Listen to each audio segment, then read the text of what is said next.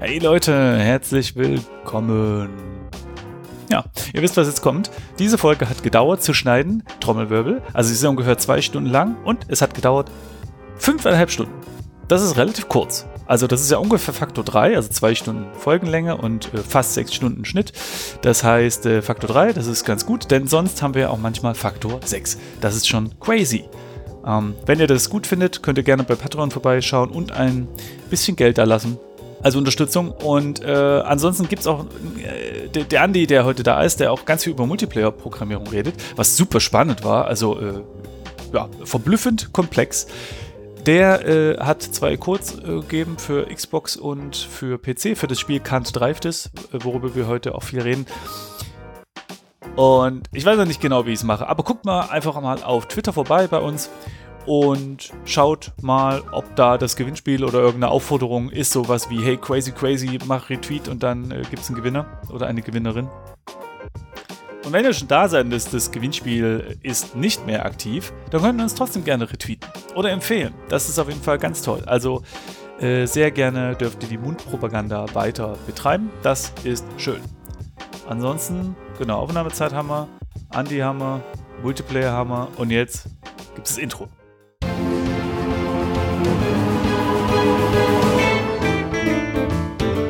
Ach, Mensch, ich hab's vergessen. Ich, ich sage immer Hallo und herzlich willkommen zum Game Dev Podcast und ich wollte mir extra irgendwas überlegen, damit es mal was anderes ist.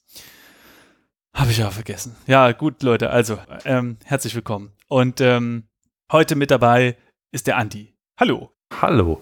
Hallo Simon. Und zwar der Andi von den Pixel Maniacs.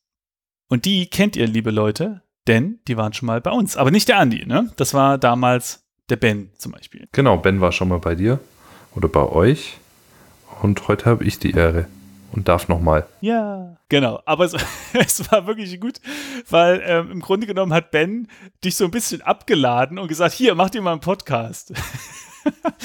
Weil er hat ihr angefragt, aber ist er jetzt mhm. gar nicht dabei. Und wir wollten nämlich mal ein bisschen quatschen, wie es euch so ergangen ist in den letzten Jahren und mit eurem neuen Spiel und so. Ja, also ähm, wir, wir, teilen uns die Arbeit immer, immer gerne auf. Ben, Steve, Markus und ich. Und ähm, ich war der Nächste an der Reihe und ähm, freue mich aber heute auch wirklich da zu sein. Ähm, ist nämlich immer schade, wenn nur ein Gesicht die Pixelmaniacs vertritt. Deswegen schauen wir, dass da jeder mal ähm, auch sein Gesicht zeigen darf. Ja, okay. Äh, genau, ich, ich glaube nämlich, der Steve war damals auch dabei, aber es ist schon, ist schon eine Weile her. Und das ist aber total spannend, weil mittlerweile habt ihr ja ganz viele neue Sachen gemacht. Und mhm. aber bevor wir so in diese ganzen Geschichten kommen, kannst du ja vielleicht noch mal ein, zwei Sachen zu dir sagen. Also, was du machst und wie es dazu ja. gekommen ist, dass du machst, was du machst. Und so. Mm, also eigentlich habe ich äh, Mechatronik studiert, bin Diplom-Ingenieur der Mechatronik. Ähm, habe irgendwann mal durch Zufall den Ben kennengelernt auf einer Feier. Und da hat er mir erzählt, dass er eine kleine Firma leitet, die äh, Apps machen. Und dann hat er mir äh, nach dem sechsten Bier ähm, erzählt, dass er mit einer App, die äh, war, ähm, passen eure Namen zusammen, ähm, sogar bei TAF äh, in die News-Redaktion gekommen ist und die das dann im Fernsehen vorgestellt haben. Das war einfach nur ein billiger Algorithmus. Du hast zwei Namen eingegeben, jedem Namen wurde irgendein Zahlenwert, irgendein random Zahlenwert zugeordnet. Und die Differenz der Summen aller Zahlen vom Vornamen des einen Partners und des anderen Partners ähm, war dann in, äh, durch irgendeinen Algorithmus irgendwie die Prozentzahl, wie gut man zusammenpasst. Mhm. Und Ben und Tine hatten immer 100 Prozent, weil seine Freundin, jetzige Frau, hieß damals Tine, äh, heißt Tine. Und damit hat er es in die Newsredaktion von TAF geschafft und hat es so bei Pro7 und auch Sat1 Morgenfernsehen geschafft. Und ich habe ihm dann die Idee geklaut und habe genau dieselbe Idee nochmal nachgebaut. Und dann war er ziemlich sauer auf mich und dann habe ich gesagt, du, ich habe aber jetzt gelernt zu programmieren, wie wär's, kann ich bei dir mal ein Praktikum machen? Und dann habe ich glaube ich, zwei Monate Praktikum bei ihm gemacht. Und da habe ich ihn gefragt, hey du, wie schaut's denn aus? Ich habe Bock, lass uns zusammen was machen. Und seitdem bin ich angestellt beim Ben. Und er war nicht ähm, suspicious, dass du ihm einfach noch mehr Zeug klaust dann? Doch, ich habe sogar, das war, glaube ich, meine allererste Sache, die ich gemacht habe, war so eine, so eine ähm, Verschwiegenheitsklausel und geistige Eigentumsklausel unterschrieben. Also, dass alles, was ich hier lerne, ich nicht für private Zwecke verwenden darf. Ah, okay. Ähm, wie gut hat äh, dein und Bens Name zusammengepasst? Habt ihr das getestet an dem Abend? 100 Prozent definitiv. Okay, genau. Also du programmierst. Genau. Und mach auch sonst viel, viel Stuff. Also ich bin auch Bastler ein bisschen. Ja, das habe ich nämlich äh, in meiner Recherche gesehen, dass du auch gerne mal, ähm, ich habe Cosplay gesehen, ich habe äh, ein selbstgebautes Mischpult gesehen, ich habe gesehen, dass du ein Schädel geblichen hast. Wie bist du denn da drauf gekommen, ey? Das, das hat mich vorhin ein bisschen erschrocken, dass du das, du das, das als äh, Thema aufge, aufgegriffen hast. Nee, Nicht als Thema, nur als als, Also äh, als? Indiz, ja. Aber äh, nur, nur äh, falls jetzt ja schon jemand zur Polizeihörer gegriffen hat, es geht um einen Schädel von einem Schaf. Scharf. Ja, ja, ja. Genau.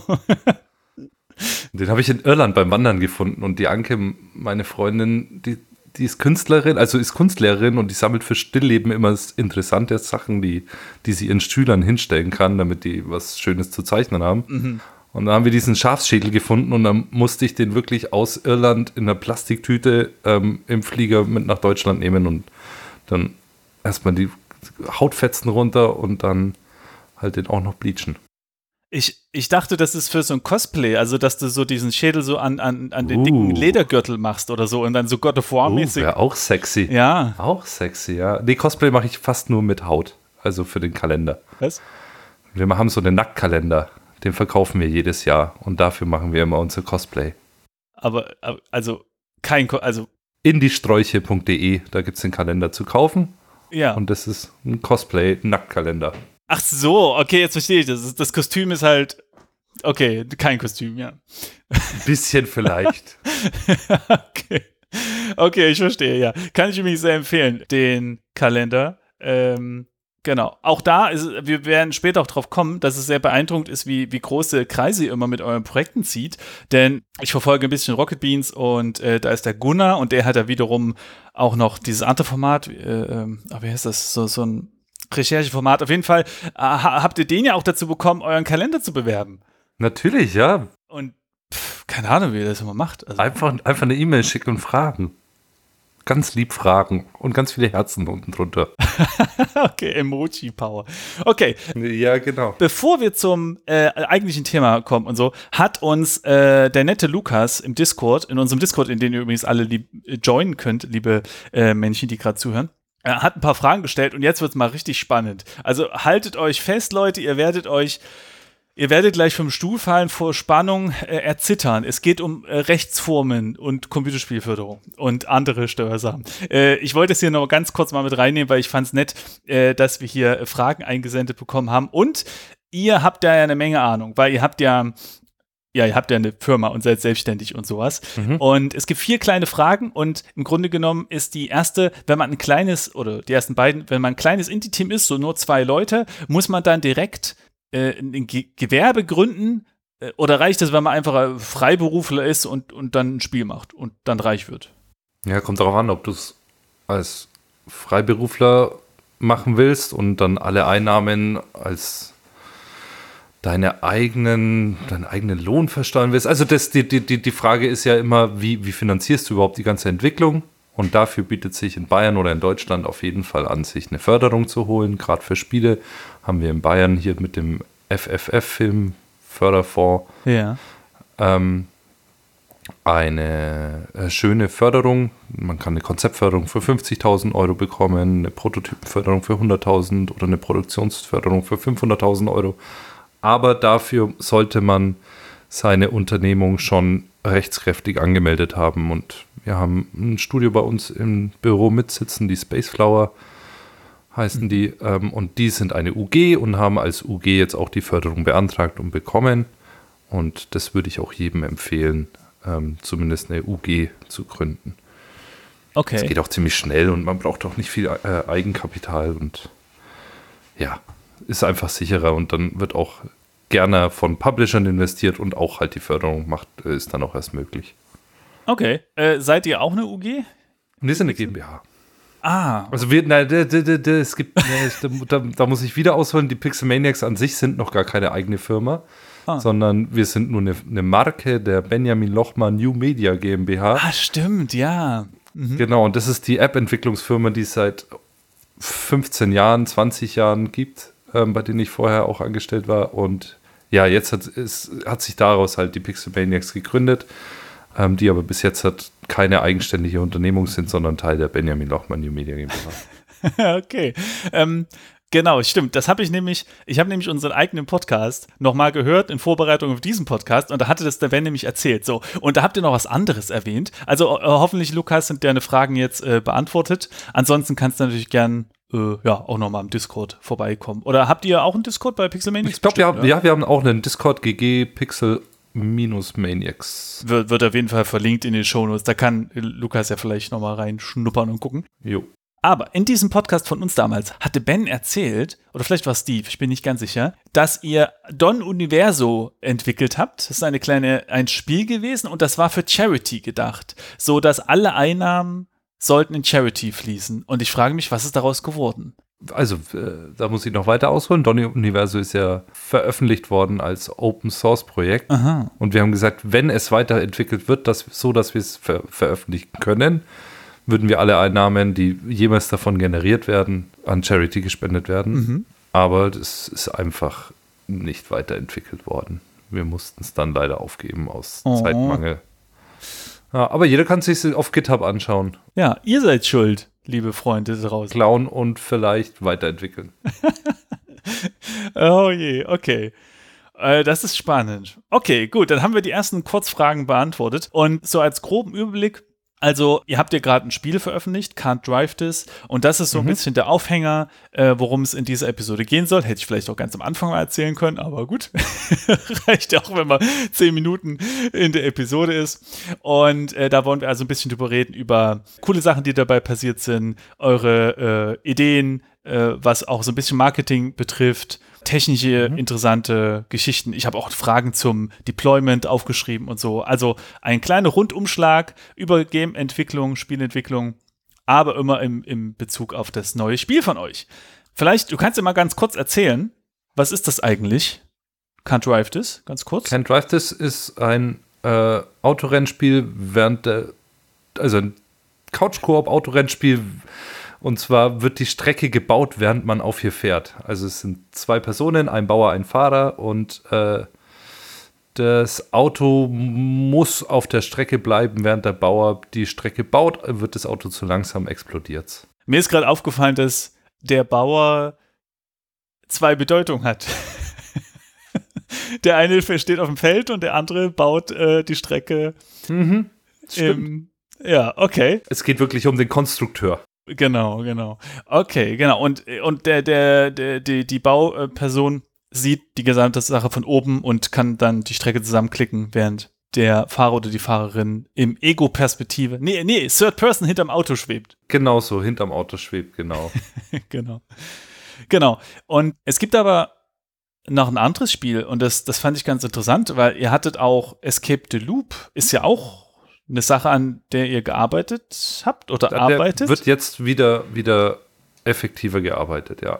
ah, das war pausiert. Das war jetzt während Can Drive This ein bisschen pausiert, ja. Also es wurde, wurde das Konzept weiterentwickelt. Mhm. Ähm, wir haben viele Sachen ausprobiert. Und jetzt haben wir wirklich, glaube ich, 80, 90, 100 Seiten Game Design Dokumente, wo alles Mhm. ausgearbeitet ist. Und jetzt kann ich, kann ich als Programmierer richtig Vollgas geben und in die Vollen gehen und das Ding einfach runterschreiben. Ah. Einfach runterschreiben. genau. Äh, ich hatte mich nämlich gefragt, weil, ähm, äh, weil Escape the Loop wurde damals schon erwähnt. Äh, und Mhm. und ich Mhm. dachte, hä, wie, wie, was ist denn da los? Was habt ihr, aber das, das sind ja beides größere Produktionen, sag ich mal, ne? Also, mhm. äh, wie kann das denn parallel laufen? Also Escape the Loop ist ja auch die Masterarbeit, Masterarbeit? Eine Abschlussarbeit von Steve gewesen. Und der hat ja in, also der hat Spieldesign äh, ähnliches studiert und ähm, hat als Masterarbeit dieses Spiel entwickelt. Und seitdem kursiert es eigentlich bei uns rum und schwebt in unseren Köpfen und wird halt immer weiter entwickelt. Und jetzt können wir endlich mit der ja, ich darf noch nicht Produktion sagen, aber wir fangen jetzt mit einem Vertical Slice an und Mhm. werden danach in die Produktion gehen. Aber es gibt so ein, so ein Traditional äh, Herangehensweise, ist der englische Fachbegriff, ähm, dass man erstmal schön, schön großes Game Design Dokument schreibt und dann das umsetzt. Also das kommt ja so aus der Programmierung Wasserfallmodell, ne, von damals. Genau, ja. Und dann merkt man irgendwie, oh Mist, äh, Seite 1, da funktioniert schon alles nicht mehr, so wie wir uns das Ja. vorgestellt haben. Ja. Und jetzt hast du aber gesagt, ihr habt 100 Seiten Game Design Dokument. Also äh, 100 Seiten mit Ideen, wie es funktionieren könnte. Ah. Und wir haben auch ganz viele Proof of, Proofs of Concept schon, schon erarbeitet. Und es Mhm. äh, gibt auch für in Unity verschiedene Szenen, die verschiedene Sachen machen. Und es gibt eine Geschichte außenrum und so weiter. Ich meine, das muss auch stehen, bevor man wirklich anfängt, bin ich der Meinung. Aber das ist jetzt halt ähm, haargenau, wo jeder Grashalm ist, wo welches Rätsel steht und so. Das, so weit ist es noch nicht. Das muss man dann auch im, im Großen und Ganzen fühlen. So sehr ich es auch hasse, weil manchmal den Code dann wieder wegschmeißen und wieder eine neue Idee umsetzen, ist halt doch dann manchmal als Programmierer ein bisschen anstrengend, sage ich mal. Aber da muss man einfach dahinter stehen und das Ding einfach immer weiter verbessern wollen. Aber manchmal, wenn man so die erste Version von irgendwas macht, sagen wir mal von einer Grafik, die noch nicht ganz perfekt ist, äh, wo man jetzt auch eigentlich sagt, so, okay, es ist nicht meine stolzeste Arbeit, da ist es manchmal ja gar nicht so schlecht, wenn man die einfach wegwerfen kann und an was Neuem arbeiten kann. Ich frage mich, Genau, ob ja. das bei Code ist, wenn du sagst, so, ah, das war jetzt eh noch mit 20 FPS gelaufen, ah, Gott sei Dank, ich kann es wegwerfen und äh, muss mich da später nicht nochmal um die Optimierung kümmern. Hm, Der beste Code ist der, den du nicht mehr brauchst. Also, ich habe keine Berührungsängste, Code wegzuschmeißen. Mich ärgert es manchmal, wenn ich in ein System drei, vier Wochen Hirnschmalz gesteckt habe und es dann wegschmeißen muss, aber Mhm. Ich glaube, das ist Coden. Das macht Coden aus. Ja, vor allem in der frühen Phase, ne? Also wenn man viel rumprobiert und dann einfach merkt, dass es nicht funktioniert. Und das wirst du mir auch bestätigen können. Du weißt, was du das nächste Mal, das nächste Mal besser machst. Äh, ja, aber es ist, es ist ja nicht nur, weil es schlecht war, ne? Es ist ja auch, Nee. weil man einfach sagt, so, ey, okay, das, das Game Design ändert sich und äh, es hat technisch funktioniert, aber Genau. Das Rätsel, das Rätsel, so wie wir es gemacht haben und gecodet haben, brauchen wir nicht mehr. Schmeißen wir jetzt komplett weg. Okay. Ja. ja. Ja, meine Erfahrung ist meistens, dass man es am Ende trotzdem noch wiederverwenden kann in irgendeiner anderen Form. Also, dass es nicht komplett verloren ist. Ja, und wenn du bloß ein Instagram-Posting draus machst, mein Gott. Achso, nee, ja, genau. Also, das wäre auch witzig, genau, wenn du irgendwie so ein witziges System hast oder so, wo ein witziges Gift draus entstanden Ja. ist. Aber ich meine ähm, eher so, keine Ahnung, äh, ich habe auch nicht so ein richtiges Beispiel, aber irgendwie habe ich immer die Erfahrung gemacht, dass Sachen, die ich einfach rausnehmen äh, musste, sind dann in äh, der drittnächsten Idee zumindest Ja. 50 Prozent eingeflossen oder so. Ja. Und du hast Ja. dazugelernt, mein Gott. Also, komm. Ja. Aber gut, es ist natürlich frustrierend, wenn dauernd alle Sachen um, umgeschoben werden, aber Ja, ja. Ist auch ein ganz interessantes äh, Thema, weil äh, das hatten wir in der Game Design Folge auch, weil die Game Designer äh, oder die, die Game Directors teilweise ja so eine Entscheidung treffen, die eben die kleinen Arbeiterbienchen, wie, wie dich und mich, äh, so betreffen. Und das heißt, die müssen dauernd Entscheidungen treffen, die sehr viele Ressourcen plötzlich umdirigieren und ähm, das ist schon ziemlich viel Verantwortung auch. Mega, ja. Und manchmal, manchmal ist man sich dem auch gar nicht so bewusst. Aber, ähm, also das, das kann ich bei uns, das schätze ich das bei uns, dass wir halt solche Entscheidungen immer im Team dann nochmal erarbeiten und schauen, wie wir es vielleicht so machen können, dass es nicht ganz so ressourcenfressend wird am Ende des Tages. Aber meistens müssen, müssen wir es dann doch komplett ändern. Ja, äh, ihr habt, du hast gerade gesagt Unity. Äh, ist Can't Drive das auch Unity entwickelt? Ja, Also ihr seid Unity Studio sozusagen. bis jetzt noch, ja. Äh, Okay. Aber keine Ahnung, wie es. Du, jeder liebäugelt mit der Engine, mit der er gerade eben nicht arbeitet, glaube ich. Ähm, also Okay. ist, ist so mein, mein, mein, mein Gefühl. Ähm, Okay. Aber ich fände es auch nicht schlecht, mal zu wechseln, einfach nur um andere Workflows kennenzulernen. Zum Beispiel Ogre Engine. Nein. nee, halt mal zu Unreal gehen oder, oder mal Godot Also. verwenden oder so. Keine Ahnung. Ja. Aber, Hm. aber die Ogre Engine kennst du, oder? Nee, kenne ich nicht. Ach nee, Ich- weil das gleich mal ah, das, das war Ogre geschrieben. Und ich kenne die damals aus der Games Academy, da hat es ein anderes Team verwendet und irgendwie habe ich da so eine Sympathie, aber ich weiß überhaupt nicht, ob das in irgendeiner Form spruchreif ist. Ich dachte, ich wollte hier mal so einen totalen Insider droppen und äh, mich als Programmierer ausgeben, aber es. Abgefahren. Nee, aber es ist jetzt auf der Liste. Ach, guck mal, aber tatsächlich News Ogre 11211 released. und zwar am Schaust dir an. 12. Februar 21. Also das ist immer noch aktuell in Entwicklung. Und also ganz ehrlich, Before und After, Support für Animated Particles, das müsste ich als VFX-Artist, musste ich schon ganz schön ansprechen, oder? Aber hallo, also ich glaube, ich steige auf Ogre um. Ja.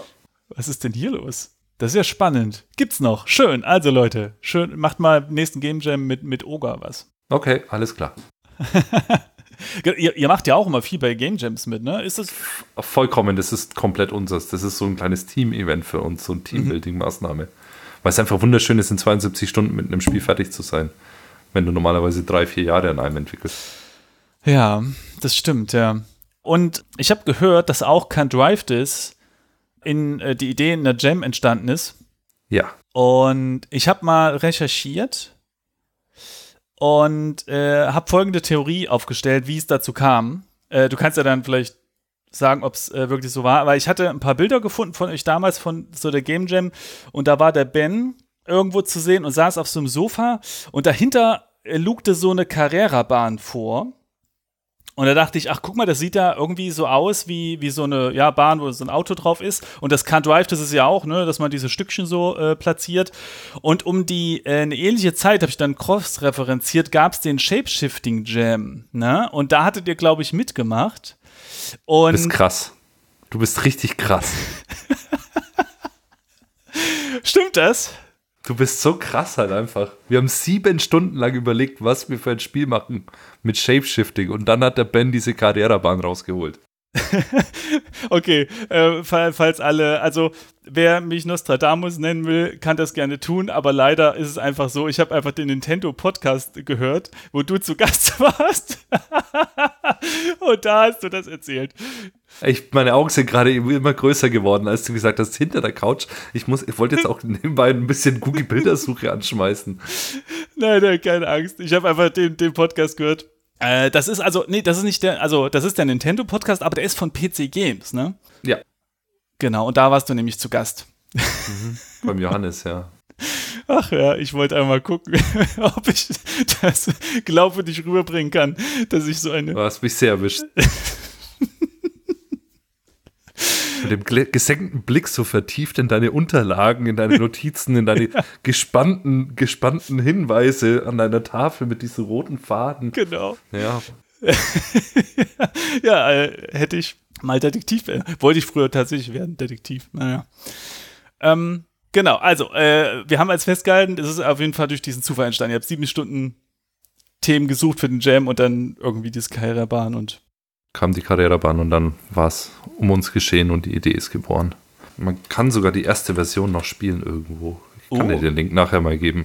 Äh, also äh, online irgendwie, so als, als mhm. Webplayer oder was? Mhm. Cool.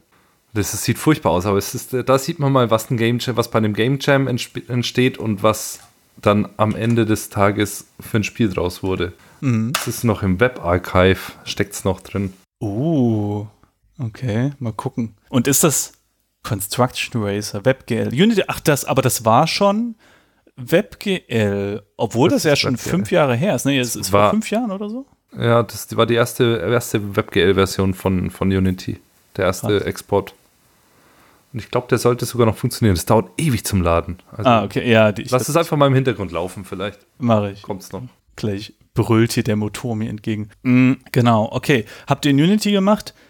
Vor fünf Jahren? Ähm, und jetzt weiß ich gar nicht, was ich fragen soll. ah, nee, hier. Äh, ich wollte sagen, es ist, äh, sieht ziemlich erfolgreich aus. Also, ähm, ich, ich wollte mal fragen, wie es denn so läuft. Ich weiß nicht, inwiefern du, wie viel du davon sagen darfst, aber wir haben Very Positive auf äh, Steam, 159 Bewertungen. Mhm. Und ich habe mal geguckt nach Let's Plays. Mhm. Da sind die großen Namen dabei. Also Pete's Meats hat es gespielt, Rocket Beans haben es gespielt. Und einer meiner. Player. Was? Markiplier. Markiplier, ja, ja. Größte YouTuber ever. Ah, okay, ja, äh, ja, ja, ja, ja, genau, ja, ja, Markiplier. Der hat das auch gespielt, habe ich gehört. Nee, aber einer ein, ein YouTuber, den ich sehr gerne mag, ist nur von Lion. Der ist, ist relativ groß, der hat 870.000 Subscriber äh, derzeit. Mhm. Und der hat es auch gespielt. Ja. Alle spielen es. Ja, wir fragen auch ganz, ganz viele Leute, ob sie es nicht einfach mal spielen wollen. Naja, gut, aber das macht halt jeder. Die Frage ist, wie habt ihr es geschafft, dass sie es dann auch spielen? Wir fragen nochmal. wir haben zweimal gefragt. Ah, okay. Und ich glaube auch, dass das Konzept einfach so ein bisschen funktioniert, dadurch, dass man Leute zwingt, miteinander zu spielen. Und dass oh, das vielleicht auch schön anzuschauen jetzt, ist. Jetzt ist hier ganz laut plötzlich das Spiel angegangen. Mist, wie geht das? Oh, jetzt. Glücklicherweise habt ihr Musik und, und Soundeffektregler. Okay, ja, stimmt, cool. Also das, äh, das kann man das eigentlich runterladen, die Datei, diese WebGL-Datei und dann irgendwo anders auf den Server laden? Ich habe keine Ahnung. Weil dann könnten wir das, das verlinken und dann können alle Leute das spielen. Ja, die können auch das im Webarchive spielen. Also, ja, aber ja. wenn das irgendwann mal weg ist. Ja, ich, äh, Ach ich so, hoffe, wenn das weg ist, ja. ja. Ich, also wir brauchen halt ein Webarchive für das Web, Web, Webarchive. Just in case, Ja. dass, wenn das Webarchive mal weg ist. Vielleicht kann es ja ein Zuhörer irgendwie rausscrapen oder so. Das wäre echt gut, ja. Okay, ihr habt also zweimal gefragt. Aber ne, äh, gibt's noch, äh, also ist das euer einziges Marketingkonzept? Zu sagen, hey, wir, wir, wir gucken einfach, dass wir nochmal nachfragen, ob die erste E-Mail angekommen ist, sozusagen. Naja, also Marketing. Also der, unsere Strategie ist so, dass wir, dass wir sehr transparent sind in der Entwicklung und dass Mhm. wir da schon frühe Einblicke geben. Das heißt, jemand, der ähm, uns auf Twitch dabei zugeschaut hat, das Spiel zu, äh, zu, zu programmieren, der ist schon mal mehr gewillt, es gewollt, es, es überhaupt zu spielen. Mhm. Dann ist der Ben auch ein Typ, der sehr viel auf den sozialen Medien unterwegs ist, mit TikTok und so weiter und da auch vernetzt ist mit anderen großen TikTokern. Wir sind bei Twitch auch gepartnert, das heißt, wir können auch, Mhm. wenn sie irgendwann mal wieder stattfinden, auf diese ganzen Partner-Partys von in Leipzig auf, oder in, während der Gamescom. Und da kommt man auch mit anderen Content-Creatern ins Gespräch. Das heißt, der Name Pixelmaniacs schwirrt da in dieser Bubble schon rum. Und wenn wir dann einfach noch eine E-Mail schreiben und sagen, hey Leute, wir haben ein Spiel rausgebracht und es sieht echt, also es macht echt Spaß, schaut es euch mal an, hier ist ein Key, also die kriegen auch sofort einen Key mitgeschickt, dann muss das Produkt einfach nur noch überzeugen. Und wenn es das tut und die Leute so ein bisschen positiv, positive Vibes mit dem Namen Pixelmaniacs verbinden, dann sind sie wahrscheinlich schon ge gewollt, hier mal ein Video aufzuzeichnen. Ja, also macht Sinn, aber dass die, also ich frage mich halt, ob die, die großen YouTuber, also weil die, ich sehe wirklich, wenn man auf YouTube mal sortiert nach den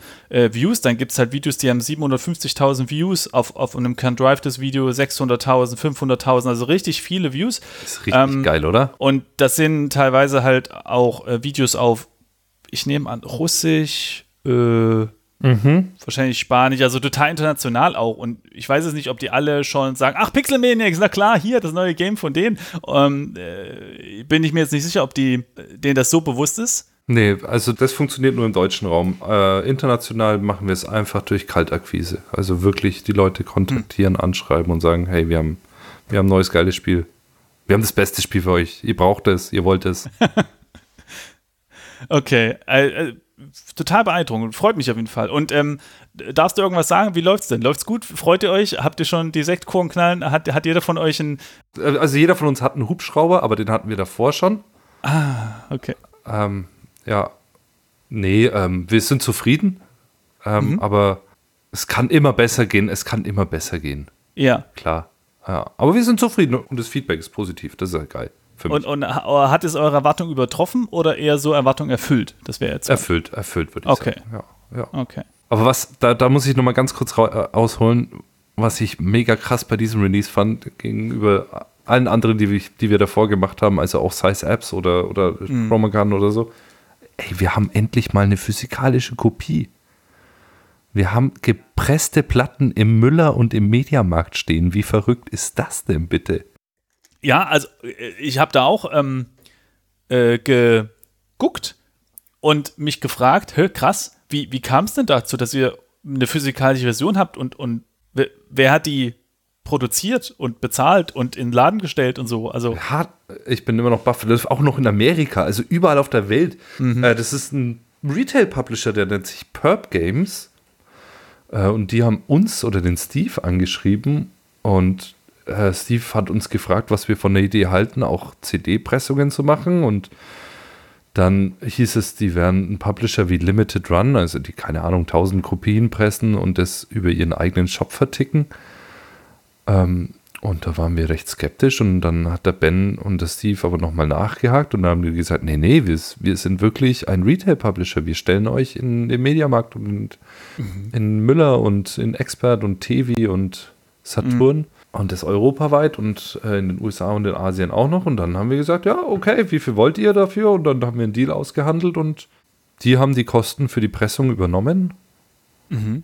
Und jetzt hat, vertreiben die das für uns. Okay, und, und äh, also müssen Sie nicht sagen, wie viel, aber habt ihr schon Zahlen bekommen von denen oder dauert das dann einen Monat? Nee, irgendwie? nee. Also in, in manchen, ähm, wir können in dem Backend sehen, ähm, auf welche Art und Weise das Spiel gekauft wurde, Mhm. aber ähm, Zahlen, wirkliche Zahlen haben wir noch nicht. Nee. Die hängen auch sehr nach. Ist ja erst von dem Monat rausgekommen. Okay. Hm. Ja, okay, spannend. Das heißt, wir wissen es noch nicht.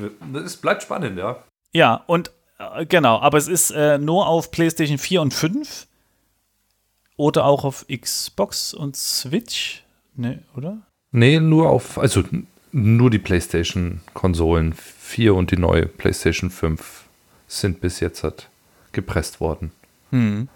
Und sind auch Teil des Vertrags. Also wir wissen noch nicht, wie es weitergeht und ob wir noch andere Konsolen in Retail supporten können. Ja, spannend. Und, und äh, wie hießen die nochmal? Ich wollte die mal googeln kurz.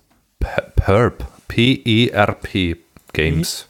ERP. Perp Games. Krass, noch nie gehört. Perp Games. Ja, die, die haben auch schon andere große Titel mitgepublished. Und echt super. Also macht mega Spaß, mit denen zusammenzuarbeiten. Die sind zackig in ihren Antworten, sind offen in ihrer Kommunikation. Also es macht richtig Spaß. Bis, bis jetzt können wir uns überhaupt nicht beschweren. Wir sind mega begeistert von denen. Mhm. Sehr spannend. Ja. Nicht schlecht. Okay, wow. Ja, das ist auf jeden Fall ein großer äh, Milestone, finde ich auch. Also äh, nicht nur, dass ihr so digital erfolgreich seid mit den ganzen YouTubern und, und auf Steam tolle Bewertungen, sondern es ist auch noch direkt eine richtige physische Version. Ja. Hast, hast du die? Also äh, benutzt du die auch? Hast du, hast du ein DVD-Laufwerk bei dir im Computer? Ach nee, warte Nee. mal. Ach, äh, Das- Quatsch, ich hab- die, die gibt es da nicht für den PC, sorry. Nee, nee, nee, aber ich habe auch gar keine Playstation. Aber ich habe hier trotzdem drei Boxen für jede Plattform rumstehen. Mm, cool. Genau, dann kann ich das hier mal abmarkieren. Okay. Und es gibt noch andere physische Sachen, denn ihr habt einen kleinen Merch-Shop. Oh ja, ja, ja, ja. ja. Und ich wollte mal fragen, weil ähm, das ist ja vielleicht auch interessant für andere Indies, die vielleicht auch eine kleine, weiß ich nicht, eine Tasse oder einen Pullover anbieten wollen oder vielleicht auch andere PodcasterInnen, die auch sagen, hey, ähm, wie zum Beispiel der Game Dev Podcast, ne? äh, wir wollen auch mal eine Tasse haben. Wie, wie macht ihr das mit der Produktion? Wie läuft das denn? Mm, Also wenn ich jetzt dir nichts Falsches erzähle, werden bis jetzt gerade eben T-Shirts angeboten. Ich muss selber kurz mal reinschauen. Ähm, ja. T-Shirts und Pins und genau, die T-Shirts haben wir vorproduziert. Da waren wir bei einer lokalen Druckerei und haben, Hm. boah, ich weiß nicht mehr, 1000, 500 oder 1000, ich glaube 1000 T-Shirts vorproduzieren lassen. Ähm, und die liegen jetzt bei uns im Büro in einem, in einem Schrank. Und immer wenn eine Bestellung reinkommt, packen wir die ein und verschicken die. Also wir, wir partnern da nicht mit irgendwie Spreadshirt oder Ah, so, okay. wie es viele andere machen, sondern wir, wir sind wirklich, wir haben es wirklich vorher produziert. Ähm, uns war wichtig, dass wir A, die Qualitätskontrolle haben und B, dass wir auch mit einem lokalen Anbieter arbeiten. Mhm. Und auch, also es war auch eine Kostenfrage, weil bei Spreadshirt, die behalten ja, also ich weiß es nicht, aber wenn du da für, für, für 30 Euro ein T-Shirt ähm, verkaufst, dann behalten die ja den Großteil, was ja auch ihr vollkommenes Recht ist, weil die haben diese riesengroße Infrastruktur und machen alles, dass alles passt und kümmern sich um Versand und alles Mögliche. Also ich möchte da jetzt nicht schlecht reden, aber dadurch, dass wir die Shirts auch immer für Messen brauchen und dieselbe auch als Stuff-Shirts verwenden und auch auf Messen einfach mal in die, in die Menge schmeißen wollen, hat es irgendwie mehr Sinn gemacht, da in Vorleistung zu gehen und die selbst zu produzieren oder halt produzieren zu lassen in einer großen Menge. Ah, okay. Also seid ihr in Vorleistung gegangen und habt dann. Äh, Genau. Ja, okay. Wie ist das denn in Vorleistung? Musstet ihr ja wahrscheinlich auch gehen, um Can't Drive This zu finanzieren? Weil ihr habt jetzt äh, circa vier Jahre. Hm, also knapp eine halbe Million haben wir ausgegeben für die Produktion von Can't Drive This. Okay. Also 500, 470, 80, irgendwie so, da, da um diese Summe reden wir. Ähm, wir haben eine Förderung bekommen. Ähm, boah, bitte, bitte nagel mich jetzt nicht auf den Betrag fest. Aber ich bild mir ein, es waren 180.000 Euro Förderung, die wir vom, vom Mhm. bayerischen Staat bekommen haben. Und den Rest ähm, haben wir aus eigener Tasche bezahlt finanziert von den App-Verkäufen und Werbeeinnahmen und Chromagun-Verkäufen. Wow, das ist dicker Batzen. Ja. Ähm, genau, ich hatte nämlich vor, ich hatte irgendwie in der Vorbereitung, wo habe ich das denn gesehen? Ich hatte irgendwie einen Reddit-Beitrag gesehen, hat irgendwer geschrieben und das war halt vor vier Jahren. Mhm, ja. Äh, ach so, ja, wer hat's geschrieben? Pixelmaniacs, Developer, genau. one player drives, the other one builds the track. Out now on Steam. Also da war, damals war das schon in Early Access, nehme ich an. Ah ja, genau. Und daher kam auch noch ein kleiner Anteil vom, von der Produktion, also von den, von den Kosten, die wir ähm, gedeckt haben, war natürlich auch mit dem Early Access Einnahmen. Das Spiel war ja wirklich ewig lang in Early Access. Ja. Also ich glaube wirklich vier Jahre. Ja, also zumindest, äh, ja. zumindest laut, laut dem Reddit-Post von, von euch. Ja. ja, ja. Also es war ja auch so, dass die Produktion, ähm, also Game Jam und glaube ich sechs Monate nach dem Game Jam haben wir die erste Version mit Netzwerkunterstützung auf Steam als Early Access rausgehauen, um einfach das Momentum von dem Game Jam noch mitzunehmen, weil während dem Game Jam ja Kotaku schon darüber berichtet hat. Mhm. Ähm, und da wollten wir dann schnell Wishlists einsammeln und auch gleich User-Feedback und Ideen einholen, was für Game-Modi wir machen müssen. Das Problem war nur, dass wir eigentlich noch Chromagun fertig haben machen, äh, Chromagun fertig machen wollten. und vor allem auch noch portieren. Mhm. Und das hat uns natürlich auch wieder ein paar, ein halbes Jahr, Jahr gekostet. Und dann kam auch noch die Idee, Chromagun für VR zu entwickeln. Mhm. Für die PlayStation VR. Das wurde dann auch noch gemacht. Das habe ich dann gemacht. Chromagun für die PlayStation VR portiert. Was ganz schön lange Zeit gekostet hat. Viel länger, als wir gedacht haben. Und dann konnten wir als Can't Drive das weitermachen. Also es war auch schon ein bisschen rumgelegen, das Projekt. Leider. Ah, Okay. Wie lange war es denn geplant? Ja, Also, genau. Genau das. also ich meine, was Mhm, habt Ja, Hm? Ja. Wir sind total, wir sind, wir sind total gut, was Planung angeht. Ja, ja, ja. Und deswegen konnten wir uns auch so strikt dran halten, dass wir, also wir haben auch wirklich dann halt released, als wir gesagt haben, wir müssen. Jetzt ist der Plan, sagt der Plan, wir sind fertig und dann waren wir auch fertig. Aber wir warten eine Woche vorher fertig, ne? Also wie sich das ja für jede gute Spielentwicklung gehört. Alle Ja. Bugs raus und ähm, dann, Der eine war noch drin, aber den, den haben wir dann auch noch. Ja, ja. ja. Ja, es ist schrecklich, ne? Die letzte Release-Woche, da hat man dann kaum was zu tun. Und, äh, Wir haben einfach ein neues Projekt angefangen. ah ja, okay. Ja. Ja, und das dann auch fertig gemacht innerhalb der Woche, ne? und in Early Access, damit wir dann es wieder rumliegen lassen können. nee, ähm, ganz ehrlich, also wir haben, wir haben mit weniger Zeit gerechnet, die wir brauchen für das Spiel. Ähm, haben auch bei der Förderung, die wir beantragt haben, bei der Produktionsförderung, ähm, einen Zeitplan vorlegen müssen und den haben wir verfehlt. ja, aber um wie viele Jahre?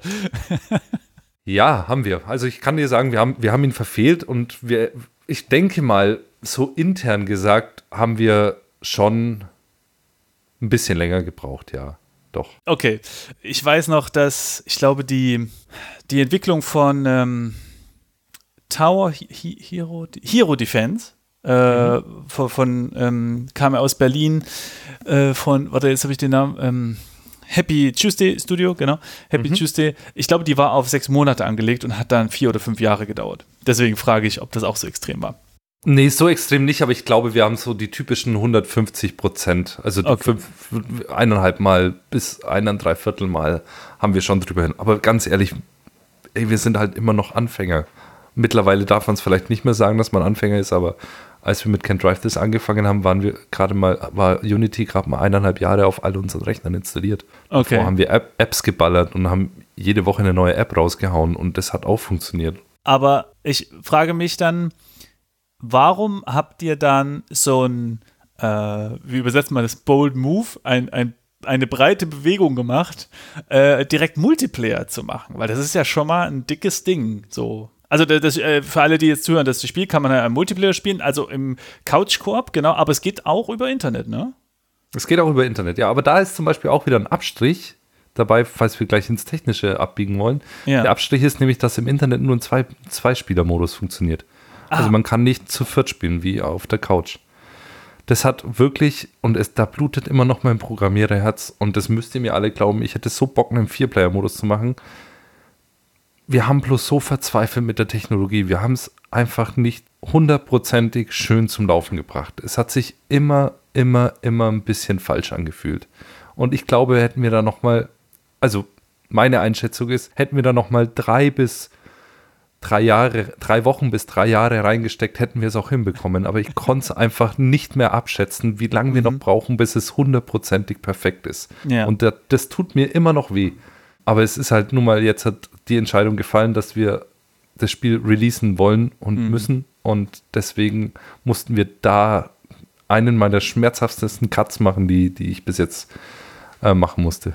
Aber ähm, war es nicht auch, als diese Entscheidung gefallen ist, dann auch ein bisschen erleichtert, äh, erleichternd? Äh, zwar tut es weh, dass das Feature jetzt raus ist, aber dafür ist diese Entscheidung jetzt von dir genommen, äh, jetzt noch die nächsten Wochen oder Monate damit zu arbeiten irgendwie?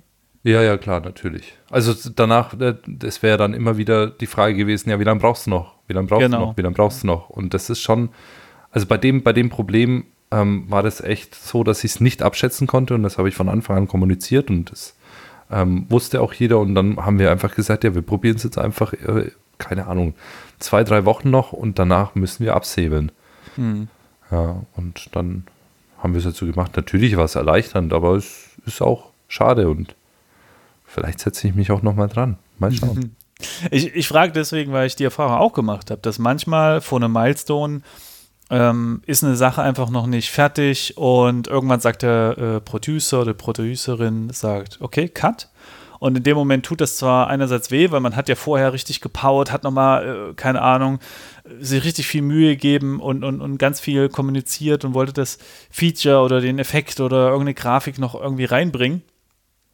Und ist also so in diesem, in diesem Power-Modus sozusagen, gerade auf Genau, voll, ja. volle Fahrt. Und dann heißt Cut. Vollgas. Genau. Und dann steht man plötzlich so ein bisschen betröppelt da. Aber danach äh, merke ich dann auch, wie sich doch so ein, ja, ein befreiendes Gefühl.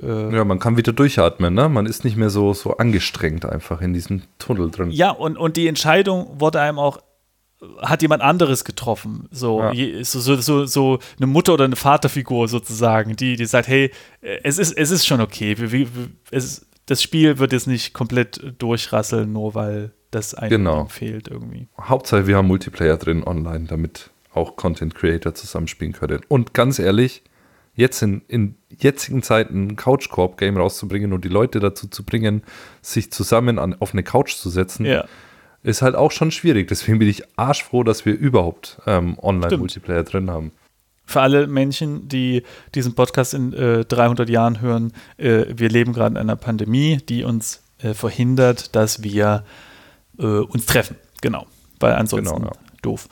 Und wir machen also viel über Internet und das heißt, Internetspiele sind ein, eine schöne Sache. Ähm, dieses Multiplayer-Thema, das kommt immer wieder hoch, weil ähm, es gibt da draußen vielleicht ein Plugin, das zieht man sich mal in Unity oder Unreal oder CryEngine oder so rein und dann funktioniert äh, so eine kleine Demo, wo dann zwei Manuals irgendwie rumlaufen oder so. Oder es gibt irgendwie ein, Tutorial, ne, so How to make Multiplayer in äh, one hour. Ja, also eigentlich brauchst du gar kein Plugin. Eigentlich sind es so zwei Klassen, die du reinschiebst und dann funktioniert's. Wenn du Steam, Steam Engine, Steam SDK verwendest, ist es auch eigentlich umsonst und schon mit drin. Mhm. Ja. Okay, so, aber äh, die, also das ist so meine Wahrnehmung, dass es dann Menschen gibt, ah, okay, es gibt die einen Leute, die haben gar keine Ahnung von Spielentwicklung und für die ist es einfach nur so, hey, ihr habt das Spiel doch fertig.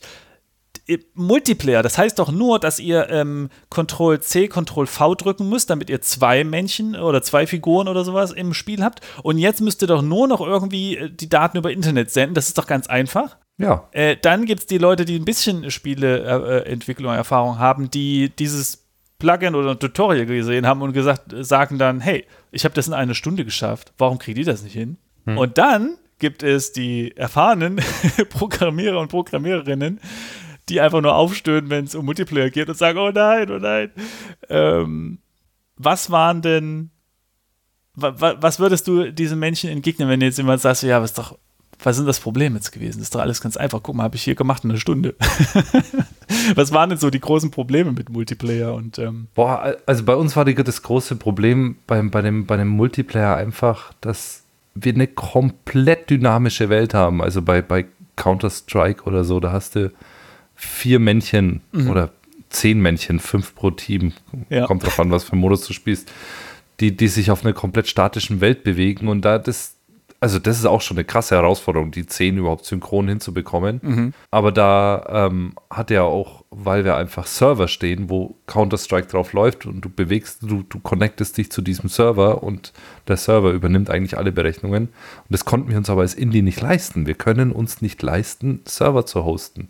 Es wird Aha. zwar überall angepriesen, ja. Aber wir, wir müssten es ja jetzt dann für 100 Jahre unterstützen. Also ich will ja auch, dass, wenn, wenn meine Tochter ähm, in 40 Jahren Can Drive This irgendwo mal versteinert auf dem Dachboden findet und das dann und dann die Playstation auch noch abpustet, damit sich der Staub von ihr löst und das die CD dann reinschiebt, will ich ja noch, dass die Can Drive This spielen kann. Mhm. Und deswegen wollten wir immer diese Peer-to-Peer-Technologie einbauen. Das heißt, ähm, nur eine Maschine hostet das Spiel und alle anderen Spieler, die in dieser Runde mitspielen, connecten sich zu, diesem, zu dieser einen Playstation. Mhm. Aber das hat so viele Hürden, weil das so, so viele, so eine hohe Latenz hat zum Beispiel. Mhm. Und auch die Rechenpower der PlayStation halt nicht die beste ist. Und ja, das hat uns schon sehr viel, also erstmal zu erforschen, wie wir unser Multiplayer überhaupt aufbauen, ob wir doch auf Server aufbauen haben wir auch probiert. Wir haben in der AWS Cloud dann Unity-Instanzen gehostet und bla. Aber Peer-to-Peer -Peer war dann einfach the way to go und auch das hat schon Zeit gekostet, das zu implementieren. Wir haben dann irgendwann mal ähm, von Photon mhm. ähm, einen Stack verwendet. Photon ist so ein Dienstleister, die das Routing übernehmen, also die Pakete von A nach B zu schicken. Und da haben wir Realtime von denen verwendet. Ähm, also die routen jetzt halt unseren Verkehr aber das garantiert für die nächsten zehn Jahre und wenn das nicht mehr der Fall sein sollte, können wir das auch schnell umbiegen. Aber ja, es ist halt einfach diese, diese komplett dynamische Welt, dass alles physikalisch ist bei uns. Also der Boden wird ja in dem Moment gebaut, in dem der Fahrer drüber geht und das ist so ein sekundengenaues physikalisches Abtasten der, der ähm, oder millisekundengenaues physikalisches Abtasten der Welt, dass da jede Latenz einfach so einen Spielabbruch bringt ähm, bei Counter-Strike ist es zum Beispiel nur der Schuss einer, eines Gewehrs, bei dem es wirklich auf Millisekunden ankommt. Aber bei uns ist es ja die komplette physikalische Welt. Also wo, wo berührt das Auto gerade eben welche Collider? Und das war echt schwierig, das dann noch für vier Spieler umzusetzen. Bei zwei Spielern hat es schon gereicht. Äh, okay, ich, ich habe jetzt ähm, verschiedene Fragen. Ähm, ja, bitte gerne. Das war jetzt auch ganz schön viel, sorry. Also erstmal nochmal für, für die äh, ZuhörerInnen es ist so, man sieht im Grunde eine, eine Welt, äh, Waterworld quasi, also ein, ein, mhm. der Erdbogen ist ja. voller Wasser und dann ähm, gibt es schwebende Plattformen, die eine Person hinklickt und auf der kann man dann fahren. Äh, genau, und, und das sind diese physikalischen Geschichten, aber es ist natürlich jetzt alles komplett dynamisch, weil man weiß ja vorher nicht, welche Plattform wie, wohin platziert wird und genau. dann bounce das Auto ja noch irgendwie da rum und so. Ja. Genau, und dann haben diese Plattformen auch noch Windräder drauf und also es ist Haufen Chaos, Haufen physikalisches Chaos. Genau, da, da gibt es auch so eine, so eine große Klingel, wenn man dagegen fährt, wird man weggeschnupst äh, mhm. oder, oder so Kisten, durch die man fahren oder eine Schlammgrube. Mhm. Äh, also so alle möglichen Geckigkeiten. Und wenn du, du meintest ja eben, wenn man Steam benutzt, dann hat man es da ein bisschen einfacher, aber. War ein Witz eigentlich. Ja. Das, das war ein Insider, den, den hat irgendjemand so. mal zu mir gesagt. Und, Entschuldigung, nee, das war, das war ein ironisch gemeintes. Äh, Na, aber ich hätte mir das jetzt wirklich so vorgestellt. Weil nee, ich mein, es wird, es also, wird nicht einfacher. Nee. Aber warum denn nicht? Also ich dachte, also weil, weil die stellen ja dann, ähm, also okay, meine, meine naive Vorstellung. Die stellen Gerne, ja dann ja. eine API zur Verfügung und, und Befehle und dann kann man da hintippen, Send Player Location, ähm, Send Car Location und so. Genau. Und, und, und, mein, und, und meine Vermutung wäre jetzt gewesen, dass ihr das deswegen nicht benutzt habt, weil Steam eben nur Steam ist und vielleicht dann nicht auf PlayStation oder Xbox geht oder auf Switch oder irgendwie sowas. Ja, eigentlich bietet genau sowas ähm, jede Plattform an. Ich meine, es gibt ja auch dieses Xbox Live. Die ja. haben ja auch einen eigenen, eine eigene Art und Weise, Kommunikation hin und her zu schicken. Und dann gibt es den PlayStation Plus, den PlayStation Server, bei denen man von Konsole zu Konsole Informationen hin und her schicken kann. Ähm, und Steam halt auch, die eine, eine Netzwerkkommunikation äh, möglich machen. Das Senden ist, ist nicht das Problem, das Interpretieren der Daten ist eher das Problem. Also was passiert, wenn mir jetzt gesagt wird, das Auto sollte eigentlich da oben sein, also noch überhalb der Plattform, aber auf meiner Maschine, weil die Information 400 Millisekunden später kommt, auf meiner Maschine, die auch eine physikalische Berechnung laufen lässt, ähm, ist das Auto aber schon unterhalb der Plattform. Mhm. Wer gewinnt? Was mache ich? Wie, wie löse ich diesen, dieses Verhalten auf, ohne dass sich der Spieler vorkommt wie, ne, wie in einem schlechten Matrix-Film? Also dieser Umgang mit, den, mit, den, mit dem Lag und mit Informationen, die vielleicht nicht gerade eben in das schöne Bild des Renderings passten, ist die große Herausforderung hierbei. Ja. Ja, genau. Also das, das große Problem ist ja allgemein im Internet, dass man Datenpakete losschickt, die nicht zwingend in der Reihenfolge ankommen müssen, wie man sie losgeschickt hat. Äh, ja. Und gerade bei den Spielen ist, ist sozusagen, ist man immer out of sync. Weil es gibt immer eine kleine genau. Verzögerung. Ja.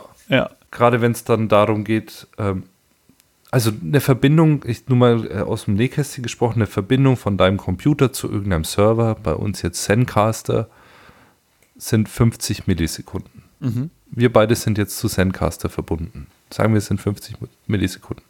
Wenn ich jetzt aber eine Information zu dir hinschicken will, zum Beispiel, ich habe den Pfeil nach oben gedrückt, bitte beschleunige mein Auto, und du bist jetzt die physikalisch autoritive Instanz, ja? Sagen wir es einfach mal so. Du, auf deinem, auf deinem Computer wird gerade für alle Spieler die Physik berechnet. Ja und wir routen unseren Verkehr aber nicht direkt zueinander, weil das geht nicht, weil ich nicht durch deine Firewall durchkomme, weil deine Firewall irgendwie blockiert, dass direkter Verkehr rein darf. Das heißt, ich schicke meine Informationen an Zencaster und du holst dir die Information von Zencaster wieder ab. Also das wäre jetzt ein, ein zentrales Servermodell. Eben nicht, das wäre ein, ein, ein Re Relay-Server, heißt ah. es dann.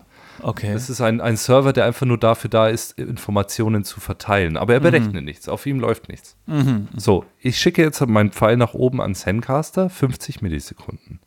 Dann holst du es dir ab, du brauchst 50 Millisekunden. Dann läuft bei dir eine physikalische Berechnung, die dauert 16 bis 32 Millisekunden. Dann schickst du die Information, wo sich mein Auto hinbewegt hat, wieder an Zencaster dann sind wir bei 180 Millisekunden und dann hole ich mir jetzt die Information von Zencaster ab. Das heißt, es sind 230 Millisekunden vergangen, bis bei mir das Auto überhaupt den ersten Schritt nach vorne macht, nachdem ich aber schon auf Beschleunigen geklickt habe. Ja. Weißt du, wie schlimm sich das anfühlt und weißt du, wie schlimm das wird, wenn wir beide 100 Millisekunden haben?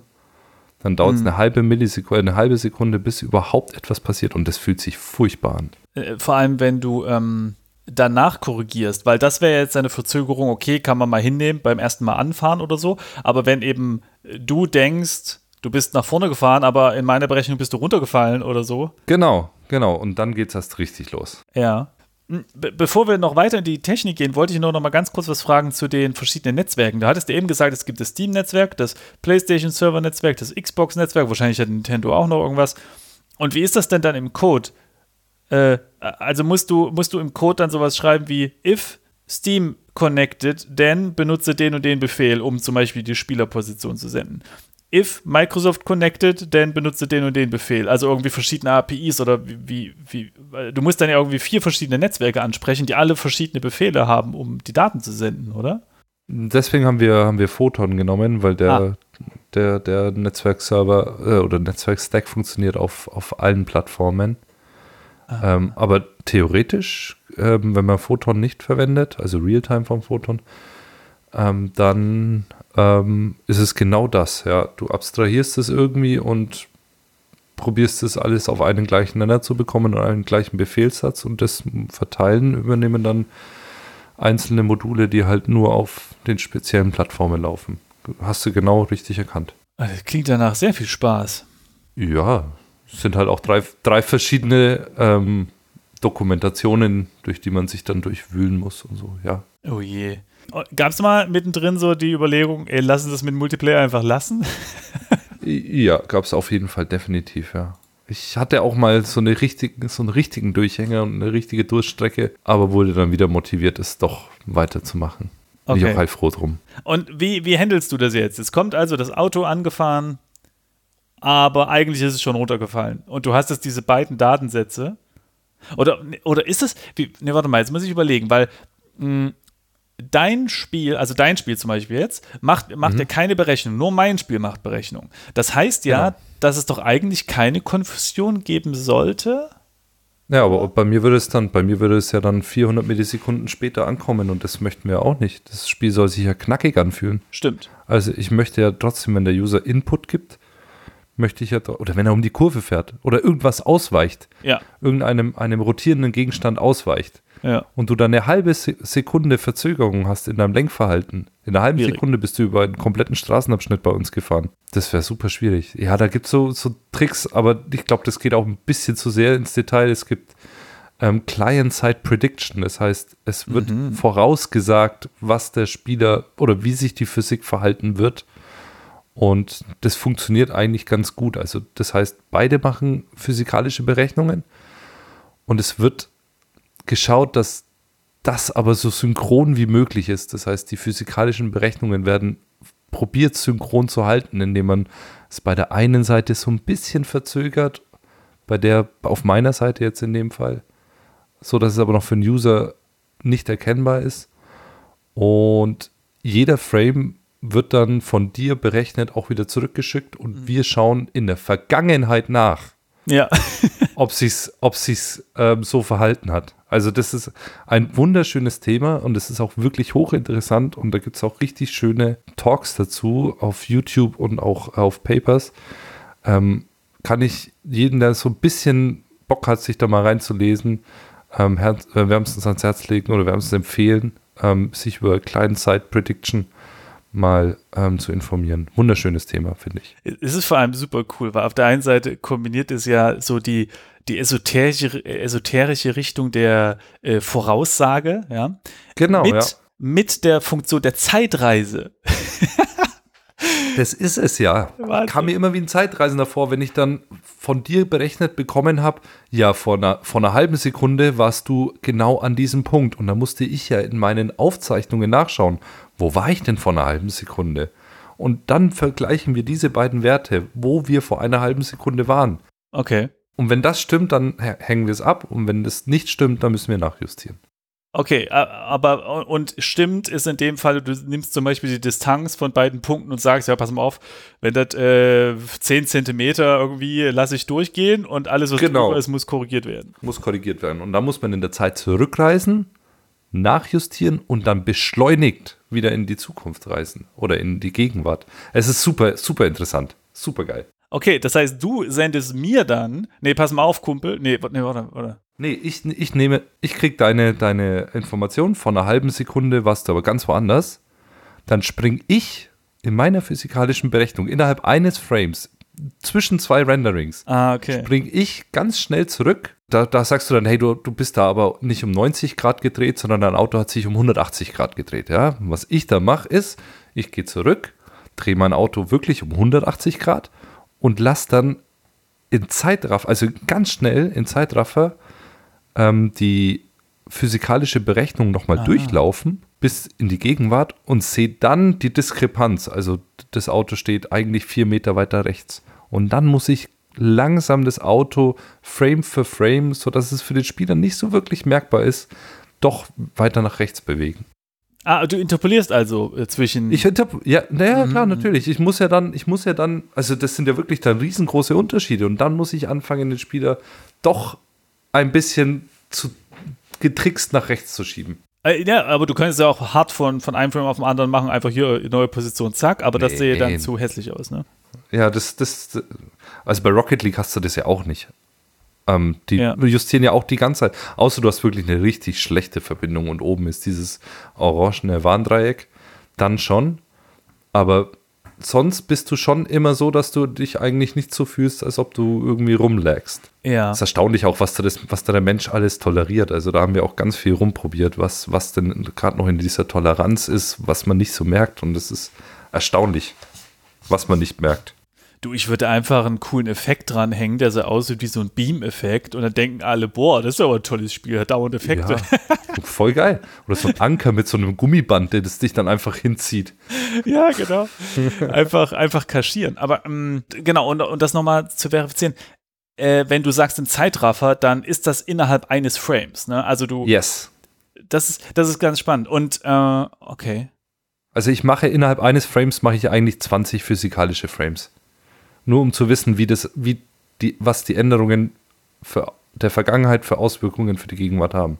Aber wie, wie geht das denn schon wieder? Weil, weil Frage, ähm, wenn es so äh, Physics, äh, äh, der Fachbegriff ist Fuck-Ups gibt, dann ist oft das Problem zum Beispiel, dass sich Dinge zu schnell bewegt haben und dann ineinander stecken und Collider, die ineinander stecken, na, die haben sich nicht so lieb und dann schnippst Genau. ein, eins irgendwie Genau. 500 Kilometer in die Höhe.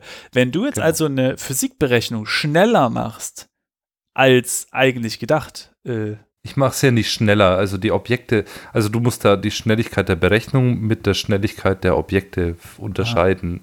Okay. Ich kann einfach, ich kann einfach der Physik sagen, hey, berechne den nächsten physikalischen Frame. Hey, Ah. bene- berechne den nächsten physikalischen Frame. Hey, berechne den nächsten physikalischen Frame. Ähm, das ist ganz einfach. Also Ah, okay. nicht ganz einfach, aber es ist, es ist möglich zu sagen, berechne bitte einen neuen physikalischen Frame für mich. Und, und das heißt, du speicherst für, äh, weiß ich nicht, eine Sekunde alle, Schri alle Positionen und Orientation, also die Transformation von deinem Spieler-Variablen Genau. speicherst du für eine Sekunde, äh, hältst du im Speicher einfach, wie so eine Replay-Funktion. Genau, genau so ist es. Und das halt für alle physikalischen Objekte. Für alles, was übers, was für, genau, für alles, was irgendwie mit dem, mit dem Player auf eine physikalische Art und Weise dynamisch reagieren kann. Das heißt, alle Teils, alle Animationen, alle Autos, alle Reifen, alles, alles, alles, alles, alles, alles. Ja, es ist spannend. Ich, ich äh, spiele in letzter Zeit ganz gern mal Fallout 76 und da merkt man relativ schnell, wo sie sich das sparen. Und zwar, sobald du ein großes äh, oder überhaupt irgendeinen Gegner erledigt hast, wird er nicht mehr synchronisiert. Teilweise liegen dann die nicht mehr ganz so lebendigen Überreste, die Mhm. man noch durchsuchen kann nach lecker Loot, liegen nämlich dann bei mir ganz woanders als bei, bei den anderen. Äh, Ja. So sparen sie sich einfach, genau, die, die werden dann einfach rausgeschmissen aus der physikalischen Beobachtung im Netzwerk. Ja. Aber das ging bei euch ja nicht, weil bei euch die ganzen Objekte ja immer das Auto auch behindern können und dann Genau. äh, würde sich das Gameplay verändern, ja. Ja, das ist ja das Problem. Aber ist, das, ist die Diskrepanz weit? Also nur mal aus reinem Interesse, ist die Diskrepanz weit zwischen den Orten? Ja, ja, ja. Echt? Krass. Ne, weil, weil teilweise hast du halt ein, ein fliegendes Vieh im Himmel. Und äh, mein, meine Vermutung ist, sobald das Ding tot ist, wird das rausgeschmissen, denn dann fällt das runter und dann ähm, fällt das teilweise, purzelt das bei Leuten noch irgendwie einen Berg runter, bei den anderen landet es irgendwie auf einer Hütte oder so teilweise. ähm, Interessant. Und dann wird es nur noch lokal berechnet, sozusagen. Aha. Ja, also das ist schon, schon sehr anders teilweise. Da, da, witzigerweise siehst du das halt auch, je nachdem, wo die Leute dann hingehen zum Looten und die stehen dann teilweise halt meterweit auseinander. Äh, und Ach, krass. ja, genau. Ich weiß auch nicht, genau, warum genau das so ist. Ist auch nicht so schlimm, aber ist mir einfach aufgefallen. Jetzt ist aber so, ihr seid ja jetzt nicht die Ersten, die Multiplayer äh, machen. Ich dachte einfach, das Multiplayer-Ding ist so ein abgehangenes Thema. Alle wollen ja im Grunde dasselbe, also Daten synchronisieren. In meisten Fällen sind es halt ein paar Monster oder Autos oder äh, Spielerfigur. Und die Anforderungen sind ja quasi immer dieselben, weil wir haben, das Internet entwickelt sich jetzt nicht so schnell weiter und äh, also wie jetzt zum Beispiel Grafik. Grafik ist ja gefühlt, jedes Jahr gibt es irgendwie neue Technologie, jetzt plötzlich ist Raytracing da und das ist natürlich sehr neu, sehr, sehr krass, sich da reinzuarbeiten. Aber Multiplayer, gefühlt ist das seit Doom will man dieselben Sachen erreichen auf fast derselben technischen Basis. Also, ich, okay, früher noch Kupferkabel und ISDN, aber ja, und ich frage mich, warum das, also warum das nicht so abgehangen ist. Warum geht das nicht einfach? Ich glaube, das probieren super viele Leute immer, die, die, die einzig wahre Lösung zu implementieren. Ja. Und es gibt auch super spannende Projekte. Also Amazon hat ja die Cry-Engine gekauft. Mhm. Lumberyard jetzt. Lumberyard, genau. Und die bauen ja da auch wieder eine Multiplayer-Stack ein mit ihrem AWS zusammen, damit man das schön in der Amazon Cloud ähm, hostet. Ja. Und das scheint ganz gut zu funktionieren. Und Photon hat auch mit Quantum so ein, so ein richtig schönes Paket geschnürt, das eigentlich auch für viele Studios wahrscheinlich funktioniert, aber es ist arschteuer, in meiner Meinung. Mhm. Ähm, aber die sind auch sehr indie-freundlich. Ich glaube, es geht nicht, dass man den Multiplayer-Stack findet, der jede Entwicklung einfacher macht, aber ich glaube schon, dass wir an dem Punkt sind, wo es schon viel einfacher ist, Multiplayer zu machen als vor 20 Jahren. Was, was ist denn jetzt, also Photon hast du ja schon gesagt, das ist, ähm, das macht irgendwas. Und jetzt gibt es noch Quantum, das macht auch irgendwas. Genau, Quantum macht genau das, diese, diese Client-Side-Prediction und da ist es. Ah. Aber also die, die haben das so smart, die haben richtig krasse, also ich habe mich auch nicht so genau mit dem Produkt ähm, auseinandergesetzt, aber was ich so durchs Querlesen ähm, herausgelesen habe, ist, dass die ihr eigenes physikalisches System haben, das auf allen Maschinen gleich läuft und es ist laut ihrem Werbeslogan piep egal, wie viel Lag man hat zwischen den Systemen. Das heißt, wenn du mit jemandem, der ein Mobile-Device hat und in, ähm, mhm. in einem Vorort von Nürnberg, wo man überhaupt kein Internet hat, ähm, ist und mit jemandem anders spielt, der in Zentralafrika sitzt und eine super geile Leitung hat, dann ähm, soll das anscheinend keinen Unterschied oder keine, keine Auswirkungen auf das Gameplay haben. Aber ehrlich, das, Bin gespannt. das klingt so wie äh, Google Stadia ähm, hat eine negative Latenz. Das war ja auch so ein, so ein Slogan von denen, weil sie nämlich auch so eine Vorberechnungen machen und damit irgendwie erreichen, dass es an. also, und am Ende spielst du das halt und hast halt Artefakte auf dem Bildschirm und es läuft langsam irgendwie. Äh, klingt ja. ein bisschen wie Marketing. Natürlich, die müssen es ja auch an Mann bekommen. Aber ich würde es mir schon gerne mal anschauen. Okay. Aber okay, und äh, ihr habt es aber nicht gemacht, weil es auf der einen Seite relativ viele Kosten verursacht, vor allem wenn man dann viele User hat, und weil ihr gern Dedicated Server wolltet. Nee, sondern weil das da in dem Moment noch nicht fertig war, als wir den also. Multiplayer-Stack entwickelt haben. Sie waren gerade mitten in der Entwicklung. Ach so. Wir haben mit denen viel, viel geredet und die waren auch super freundlich. Also es ist echt ein super Team. Ähm, aber sie konnten uns noch keinen Zugang geben, weil es noch nicht fertig war. Und, und jetzt so, das, das rein zu patchen, äh, damit dann auch vier Player über, über Internet geht, äh, wäre das, also hättest du da Bock drauf als Tech-Projekt sozusagen? Oder sagst du ja, nee, nee, nee, ich habe jetzt so viel Liebe in meinen kleinen Code gesteckt, da. Nö, also anschauen würde ich es mir schon, die, aber ich, ich also gerade im Moment habe ich auch einfach Bock auf Escape the Loop, auf unser nächstes Projekt. Deswegen bin ich ganz froh, dass okay. Endrive das jetzt erstmal abgeschlossen ist. Ist auch mal schön, einfach mal was abgeschlossen zu haben. Äh, ja, das stimmt. Vor allem nach so langer Zeit auf jeden Fall. Ja, ja. Krass. Sehr spannend, ja. Ähm, würdest du denn, wird Escape the Loop Multiplayer haben? Definitiv nicht. es wird ein Singleplayer Adventure Narrative Adventure, ja, so würde ich es nennen, ja. Würdest du denn deinem Ich vor vier Jahren oder, oder den Pixelmakers im Allgemeinen empfehlen, also wenn du zurückreisen würdest, wie, wie, wie in der Physikberechnung, in, in die Vergangenheit mhm. reizen und so, würdest du dann sagen, ey Leute, lasst das lieber? Oder würdest du sagen, nee, es hat sich schon gelohnt? Oder, oder, oder würdest du es anderen Indies empfehlen oder lieber nicht? Oder, oder was, wenn jetzt Indies zu dir kommen und sagen, wir wollten auch gerne Multiplayer machen, was wäre denn so ein Tipp für die, für dich, von, von dir? Baut es von Anfang an ein. Das wäre der einzige Tipp, den mhm. ich Ihnen geben kann zu Multiplayer.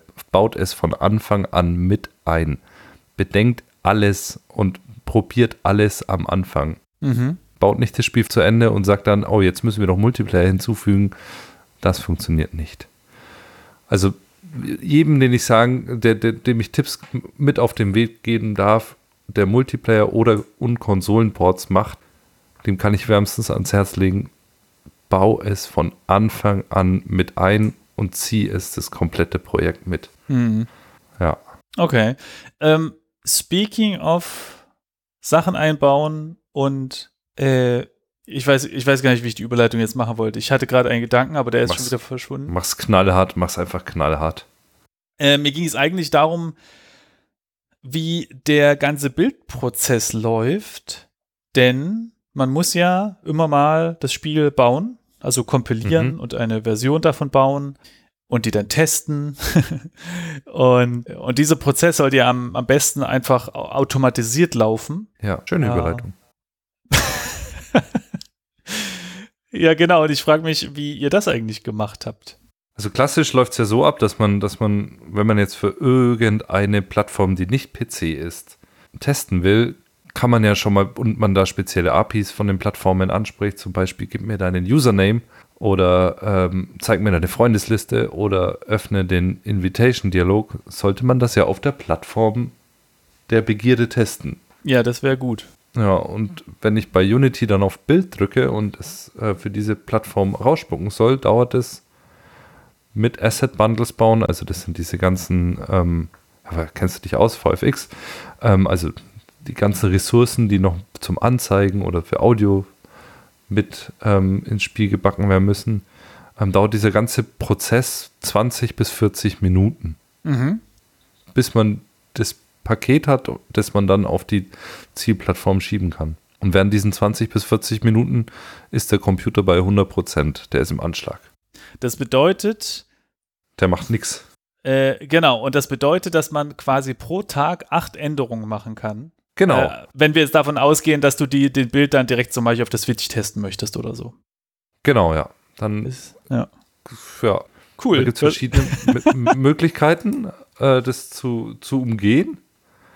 Man kann sich so, einen- so einen kleinen Interpreter mit ins Spiel reinpatchen, der ähm, Befehlszeilen, die man ihm über irgendeine Schnittstelle schickt, übers Internet oder äh, übers Netzwerk oder über einen USB-Stick oder was weiß ich, ähm, dass der den Code interpretieren kann auf, dem, auf der Plattform. Das heißt, ich kann kleine Skriptchen schreiben, die dann mit in mein Spiel laden, Mhm. on the fly aus irgendeinem Shared Network Device. Ähm, und die Switch kann das dann interpretieren, aber das ist ziemlich umständlich aufzusetzen. Oder du hast halt wie wir einfach unten im Keller einen richtig dicken Ryzen stehen mit 18 Kernen und 36 Threads. Und da sind ganz viele virtuelle Maschinen drauf und die virtuellen Maschinen bauen die ganze Zeit die Änderungen, die gemacht werden von uns Codern oder auch Artists. Und man kann sich die Packages immer runterladen und testen. Okay. Also da, da, da sind die Packages, die liegen dann auf der Festplatte und werden dir dann automatisch auch auf die ähm, Genau, so, die werden dann übers Netzwerk auch, also ein gewisser Branch, der Testbranch, mit dem wir immer testen, der wird auch automatisch auf die Konsolen geschoben und die Applikation wird auf den Konsolen installiert.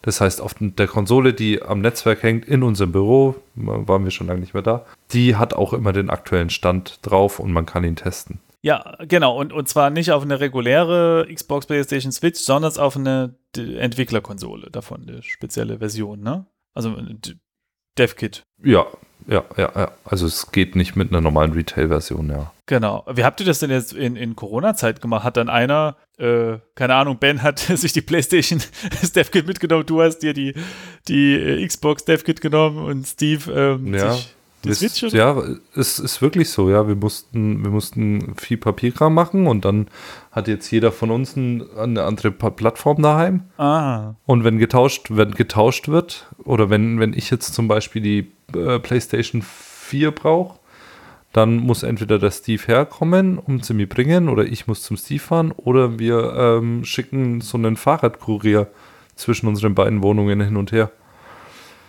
Äh, das hat echt zu, zu Problemen geführt, muss ich sagen. Also das war nicht, nicht einfach.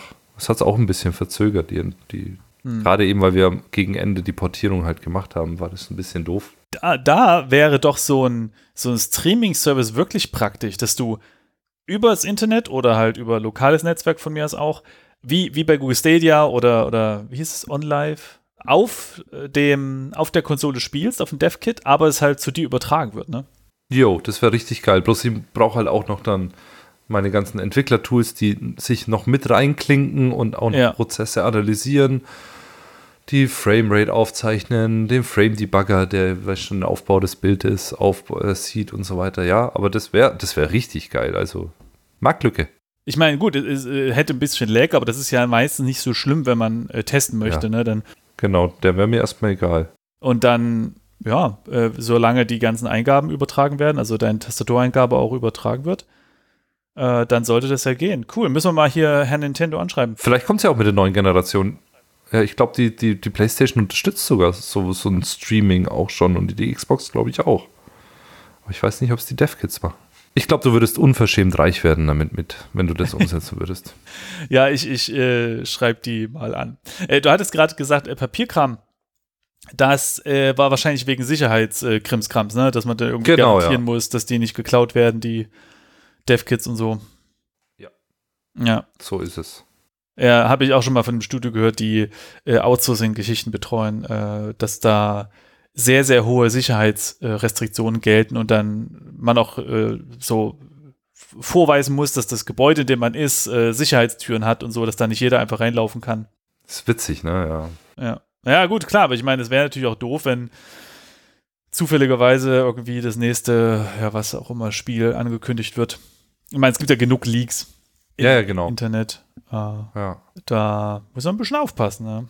Ja, ich weiß, ich weiß, also so jetzt mal völlig frei gesprochen, ich weiß nicht, ob ich das, dieses ganze NDA, gerade was die Konsolen und so weiter angeht, ob ich das immer so gut heiße, Mhm.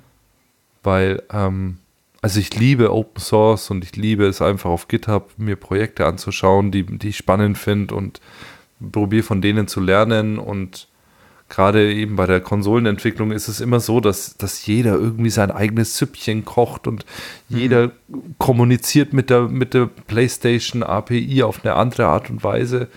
Und ah, es ist manchmal echt anstrengend. Ähm, anstatt dass man sagt, hey Leute, komm, hier den Teil, den, den könnt ihr gerne Open Source entwickeln.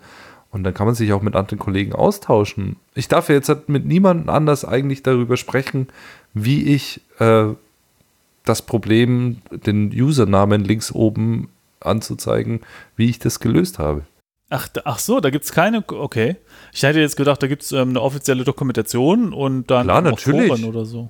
Klar, das, es gibt ein Code-Snippet, der gibt mir den Usernamen zurück, aber wann ich den einbaue und auf welche Art und Weise ich den anspreche und so weiter, ist ja dann, also es gibt keinen hundertprozentigen Weg, um äh, so wie, so machen es alle.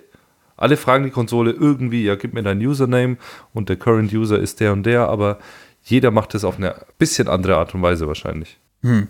Okay. Also es ist genau bei VFX, äh, wie gibt es bestimmt auch tausend Arten, einen Bl- Blitz darzustellen, oder nicht? Naja, schon, aber das ist halt nicht äh, so spezifisch auf die Hersteller äh, fokussiert und natürlich gibt es dann Foren, wo dann Leute ihre ganz verschiedenen Techniken äh, darstellen. Genau. Das ist doch kein Problem, darüber zu reden. Außer vielleicht du entwickelst gerade, äh, also zum Beispiel für Stadia weiß ich, da wurden vorher Entwickler angesprochen äh, oder Studios, ob sie dafür etwas entwickeln möchten, weil das war ja, äh, das große Deal war ja, dass du da sehr viel Performance hast und dass du mehr äh, äh, CPUs ansprechen kannst als mit einem normalen Computer. Und deswegen hättest du dann in dieser Demo zum Beispiel sehr aufwendige VFX machen können, so irgendwie so Liquid-Simulation. Das haben sie nämlich dann auch gezeigt, so ein Spiel mit so einer Ah. Liquid-Simulation. Und Okay. klar, da kannst du natürlich jetzt nicht irgendwie drüber reden dann vorher, aber ja, klar, ähm, die meisten Sachen sind einfach, ja, äh, das ist eigentlich kein Geheimnis. Soweit ja, ich genau. weiß. Äh, aber ich glaube, es ist nochmal noch eine andere Kiste, wenn es da so um Programmierung und Algorithmen geht und, und ja, Ja. ja, äh, also, ja. Ähm, okay, sag mal, vermisst du eigentlich die Zeit, als ihr noch Apps gebaut habt? Weil das hat sich ja Nein, da nein, bestimmt nein, alle. nein, nein, nein, Ja, nein, nein. Aber du weißt nein. ja gar nicht, warum. Nee, warte mal. Äh, ich ich, ich habe manchmal diesen Traum, äh, Mobile-Spiele zu entwickeln, weil in meiner Fantasie äh, baut das Zeug einfach schneller. Also so Klick und dann ist die Version gebaut und dann kann man es spielen. Mhm. Ich weiß nicht, ob das stimmt, aber ich nehme mir, ich denke mal, dass die Apps früher schneller gebaut haben und dann nicht eine Stunde warten muss, bis dann mal das Ding Ja. fertig ist. Definitiv, ja. Und es waren drei bis fünf Minuten Kompilierzeit, ja. Ja, und das ist doch schön. Ja, das ist super. Aber warum machst du dann nicht einfach Webseiten-Frontends? Bauen gar nicht, sondern du drückst einfach nur F5 und dann ist, Okay. die, ist die Änderung da. Stimmt, das ist ein sehr gutes Argument. Ja, okay. Ja, okay. Nee, ich meine aber nur diesen Bereich, das ist, glaube ich, schon eine Umgewöhnung, oder? Dann in die. Ja, definitiv, definitiv. Auch jedes Mal, wenn wir dann anfangen, die, Kons- die Pontierungen ähm, zu finalisieren und man dann aus dem Unity-Editor, aus dieser Komfortzone rausgeht und wieder auf die Maschine deployen muss. Oder, ja, ist schon anstrengender. Aber geht auch.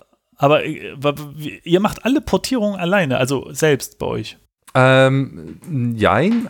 Ähm, bei Chromagun haben wir alle Portierungen selber gemacht. Also ist ja auch PlayStation, Xbox, Switch, keine Ahnung, was noch. Ähm, und bei Can't Drive This hat uns aber bei das, weil wir hatten wirklich ein Zeitproblem am Ende. Ja. Also wir wollten da einfach fertig werden. Mhm. Und dann hat uns auch noch ein Programmierer verlassen, der Chris. Ähm, mhm. ist, hat dann wieder angefangen, Masterstudium zu machen. Und dann haben wir uns nach Partnern umgeschaut, die uns vielleicht bei der Portierung unterstützen können. Und die Switch-Version hat dann ein Studio aus Nürnberg gemacht, die heißen Neobird. Mhm. Sehr nett, super geil, der Marian. Die, haben, die bringen auch diese Woche, glaube ich, ein Spiel raus. World Splitters auf Steam. Ne, auf allen Konsolen sogar. Steam, Switch, Xbox Play. Genau, Neobird.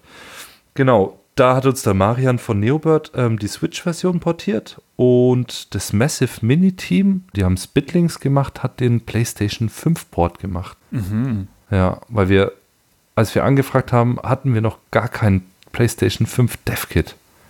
Und deswegen haben, uns, haben wir dann auch noch geschaut, wer uns da unterstützen ah, okay. kann. Und auch super, super gute Zusammenarbeit. Hat richtig Spaß gemacht. Und das läuft dann so, ihr sendet denen einfach mal eine E-Mail mit, mit den ganzen Code und Assets und dann sagt er so, Leute, in zwei, zwei Jahren oder zwei, äh, halben Jahr haben, haben, wir den Port fertig und dann äh, ein halbes Jahr später melden die sich wieder, schreiben euch eine E-Mail, schicken euch den Port und dann ist alles fertig, oder? Dann ist alles gut. So stelle ich mir das vor. Ja, bis auf das, dass der Tim, glaube ich, das alles in zwei bis drei Wochen geschafft hat. Also der, der hat richtig Gas gegeben. Das war, das war richtig krass, was, was die abgeliefert haben. Aber ja, wir haben denen, wir haben denen eine Mail geschickt, haben gefragt, hey, könnt ihr PlayStation portieren? Na, hat der Tim gesagt, ja. Dann hat er sich unseren Code angeschaut, hat gesagt, okay, ist schon mal nicht das schlechteste Code, den ich gesehen habe, ist schon mal vorbereitet dafür, portiert zu werden. Und dann hat er eine Zeitabschätzung gegeben, hat uns ein Angebot gemacht, wie viel er dafür haben will. Und nach der Zeit, also ich glaube, mit allem, also er musste ja auch noch ein bisschen polischen und du musst ja dann auch wieder durch Reviews und ja. ähm, PlayStation schaut sich ja den Code, also das Spiel auch an und gibt dann noch Feedback mit Verbesserungsvorschlägen und das hat dann der Tim natürlich auch wieder eingebaut. Ähm, ich glaube, nach zwei, drei Monaten war das Ding dann halt einfach komplett fertig und ja, damit abgeschlossen. Und er hat die Änderung ganz einfach in unser Git-Repository mit eingepflegt. Also er hat seinen eigenen Feature-Branch aufgemacht oder einen Fork sogar gemacht.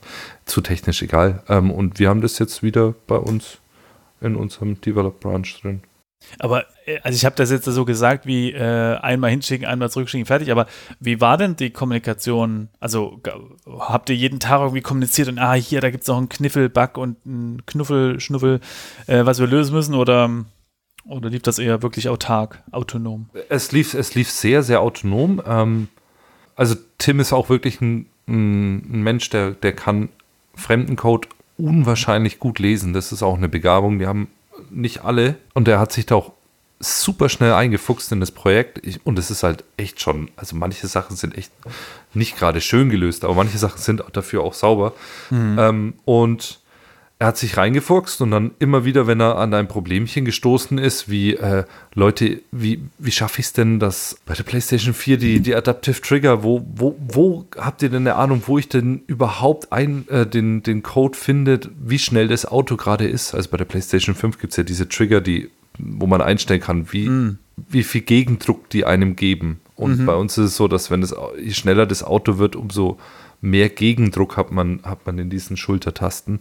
Und da hat er uns dann gefragt, hey Leute, wo, wo finde ich denn, wo, wie finde ich denn die Autogeschwindigkeit am besten und wo wird denn das synchronisiert übers Netzwerk? Und, und dann haben wir ihm das gesagt und also es war eine super schnelle, direkte Kommunikation, auch wieder über Discord.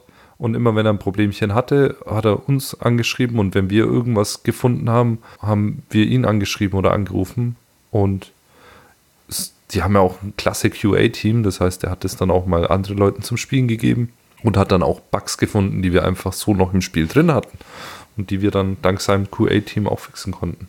Okay. Das klingt ja äh, sehr zu gut, um wahr zu sein eigentlich. Ah ja, hochprofessionell. Also Neobird und Massive Mini-Team, von den beiden können, können wir wirklich noch lernen. Also das war, die Zusammenarbeit war hochprofessionell, ohne Scheiß. Also ich bin echt begeistert. Okay, und, und was heißt, der Code war vorbereitet für eine Portierung?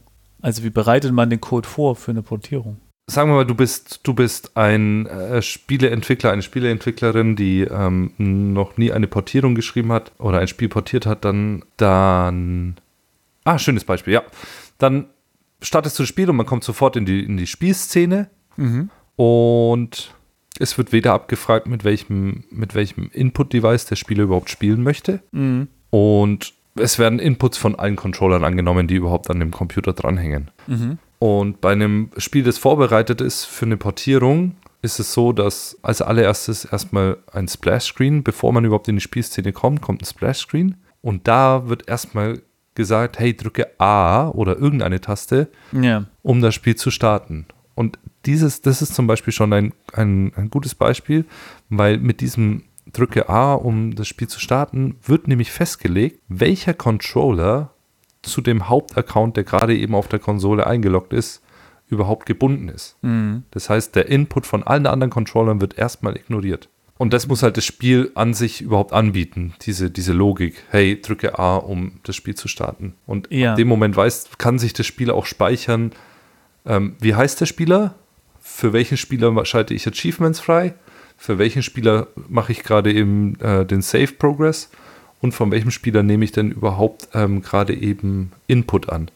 Also das, ja, okay. Ja gut, das ist natürlich dann nochmal diese Account-Frage. Da muss man sich ja auch noch drum kümmern, ne? dass es überhaupt Genau, ein Account-System genau. gibt und dass man sich einloggt und so. Genau, das Ja. ist genau das, was, was viel ausmacht. Oder halt auch Achievements, also äh, oder Speichern. Das ist alles, alles immer so. Ähm, man muss viel abstrahieren und viel vorbereiten, dass es auf verschiedenen Plattformen läuft. Okay, und du bist dann schon von Anfang an äh, rangegangen und hast das alles vorbereitet. Also hast schon, weil euch war ja bewusst, dass ihr auf alle Plattformen wollt. Genau. Hast du da ein, ein anderes Beispiel, was mir noch eingefallen ist? Ich glaube, die Konsolen erfordern es, dass man im Text Bilder anzeigen kann, wenn äh, die Texte sagen, hier drück mal äh, Reit Trigger oder so. Genau, ja. Und dass man dann halt auch so kleine Bilder eben da anzeigen kann. Das muss man ja auch erstmal machen irgendwie, oder? Und die Bilderchen überhaupt zur Verfügung stellt, ja, genau. Und halt dann auch Übersetzungen. Ja. Das ist ja dann auch, auch noch eine andere Sache, dass man den Text nicht hardcoded in, in, seiner, in seinem äh, Canvas stehen hat, sondern dass das auch durch ein gewisses System läuft und erstmal gefragt wird, hey, welche Sprache ist denn auf diesem System, auf dem ich gerade eben laufe, überhaupt gerade eben eingestellt? Ist es eine englische Konsole, ist es eine deutsche Konsole, eine japanische, eine englische, äh, eine koreanische? Und dann den, den entsprechenden Text anzeigen. Und äh, okay, und das hattet ihr aber alles schon fertig, ne? Zu dem Zeitpunkt der Portierung habt ihr schon die ganzen Sprachen drin gehabt, nehme ich an? Wir haben es vorbereitet. Ähm, wir haben zwei Sprachen drin gehabt, Deutsch, Englisch. Und Mhm. aber wenn du, wenn du einen gewissen, wenn du Sprachen unterstützt, dann unterstützt du Sprachen. Jetzt kommen, haben wir gedacht. Ähm, wir haben aber jetzt halt 18 Sprachen drin, ja. Das einzige Fiese war, dass wir auch noch den Font wechseln mussten, weil natürlich Koreanisch, Chinesisch und Japanisch nicht von allen Fonts unterstützt wird.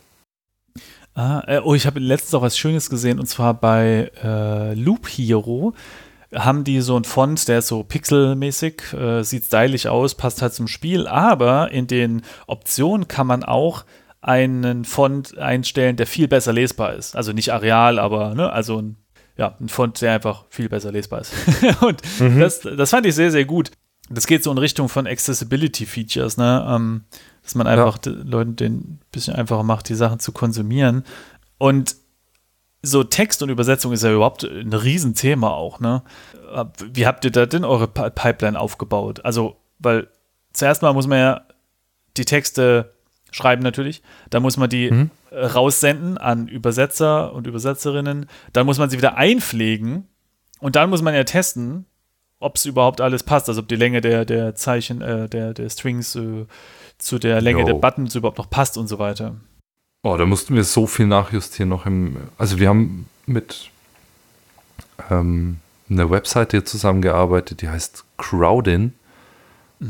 Und die sind schon echt krass. Also die, die haben, also da kannst du auch eine XLS-Datei, JSON, TXT, was auch immer, ähm, irgendwie formatiert oder getrennte Zeichenketten kannst du denen, bei denen hochladen und dann kannst du so viel einstellen.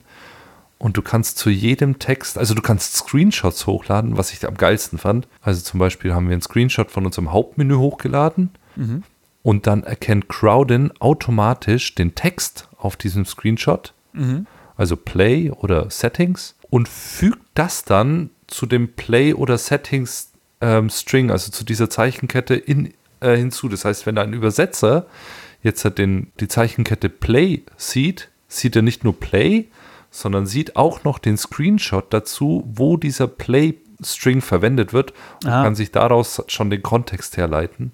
Und da funktioniert so viel automatisch und du kannst auch bei denen, bei Crowdin kannst du auch sagen, wie lang die Zeichenkette maximal sein darf und welche Wörter nicht verwendet werden sollen.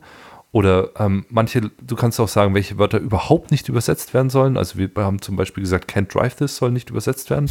Und dann ist überall, wo can't drive this im Text steht, ist halt dann so eine Notiz, hey, übersetzt das hier nicht. Und es wird auch danach noch geprüft, ob der can't drive this, der Text auch wieder im Übersetzten da drin ist. Also Crowdin ist eine super geile Plattform. Und da kannst du externe äh, Übersetzer noch dazu buchen. Aber die Plattform an sich ähm, ist einfach genial zu bedienen.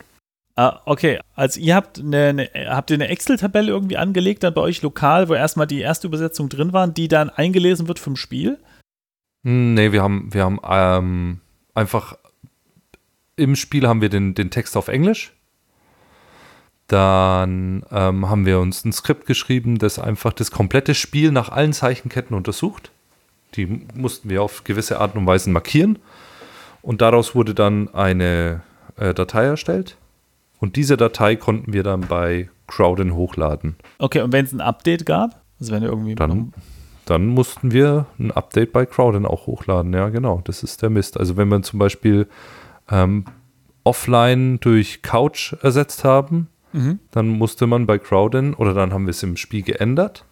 Dann haben wir einen Button gedrückt, dann wurden uns der, der Unterschied angezeigt zu Ja. dem, was in Crowdin hinterlegt ist.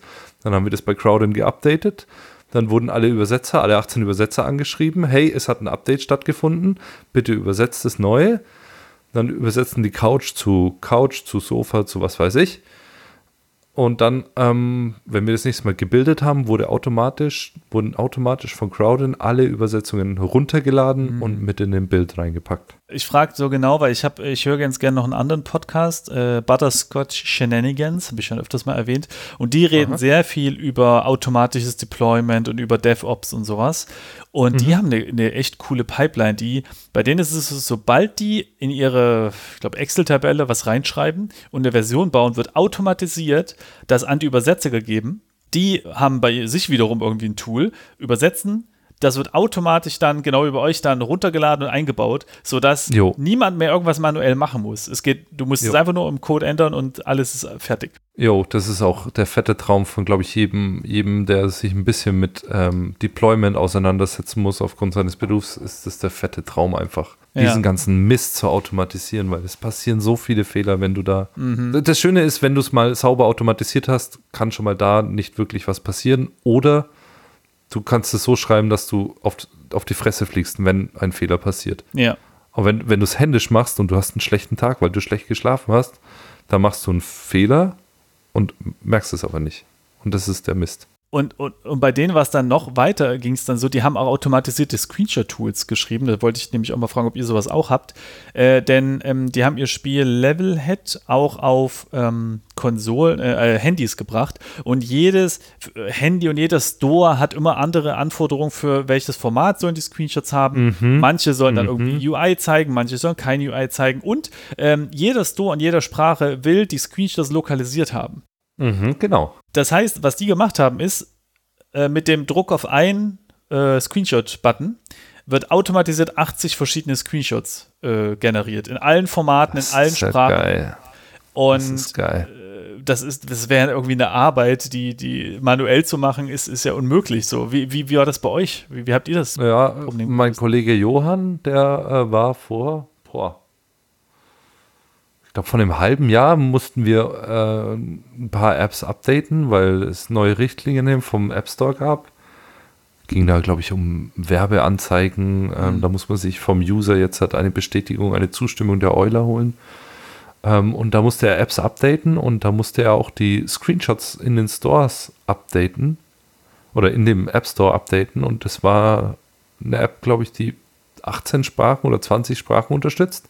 Ja, und das mu- musste er leider händisch machen, weil wir Oh genau je. dieses Deployment nicht haben. Aber und für die Spiele, war, war das auch ein Problem oder war das nicht ganz so äh, knifflig? Nee, für die Spiele war es nicht so cliffig. Nee, das, aber das ist eine gute Idee. Ich meine, aber so, so viel releasen wir halt auch noch nicht. Bei den Apps hat es echt Sinn gemacht, weil da haben wir eine pro Woche rausgeballert. Aber jetzt für die Xbox, Ich glaube, wir haben gar keine lokalisierten Screenshots.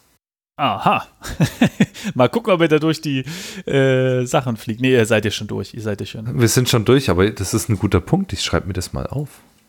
Vielleicht machen wir das noch. Danke. Ich danke dir jetzt schon mal, wenn ich morgen dann 14 Mal auf Drucken drücke. Dank den, äh, den Butterscotch-Leuten. Die haben das ist immer sehr interessant, wie die versuchen ihren. Also, äh, da war es wirklich so, das ist das erste Mal, dass ich von irgendwem gehört habe, dass der Release-Zeitpunkt entspannt war. Weil die haben ihre Sachen so automatisiert und vorausgeplant, dass die wirklich eine Woche vorher naja, es war einfach, also äh, die ganzen Builds zum Beispiel, die werden auch automatisch zur QA gesendet. Das ist cool. Und, äh, und, und dann kriegen die halt ihre, ihre, ihre Bugs rein und so. Und es war wirklich eine entspannte Woche. Es war so entspannt, dass sie teilweise gar nicht gemerkt haben, wann sie gelauncht sind. Denn das ist ja alles vorher schon eingestellt, ne? Und dann gehst du halt online mhm. im Xbox Store und äh, ist plötzlich einfach da. das ist geil. Wirklich spannend. Äh, speaking of QA, wie war das denn bei euch? Ja, habt ihr da ein eigenes Team oder, oder äh, gebt ja. ihr das an externe Leute raus? Oder? Noch nicht an externe. Vielleicht machen wir das irgendwann mal. Bis jetzt war das immer freitags, war immer QA-Tag bei uns. Ah. Und da, ähm, wir hatten auch immer ein, zwei nette Praktikanten, die sich der Aufgabe wirklich gut angenommen haben. Also die haben das super geil gemacht. Aber mhm. auch wir haben haben ähm, uns da immer zwei, drei Stunden Zeit genommen und getestet, vor allem jetzt gegen Ende. Ja. Aber was halt auch wirklich cool war, ähm, war, dass wir Features, wenn wir sie released haben, ähm, hatten wir sie halt dann im Early Access und da hatten wir halt auch eine große QA-Masse, sage ich mal, ne? Ah, stimmt. Dann haben, ja. wir, dann haben wir im Discord geschrieben, hey, es ist ein neues Update draußen, könntet ihr nicht mal? Und da gab es dann wirklich zwei, drei, vier Leute, die sich, die dann auch Feedback gegeben haben und mhm. gesagt haben, hey, das ist cool, das ist nicht so cool.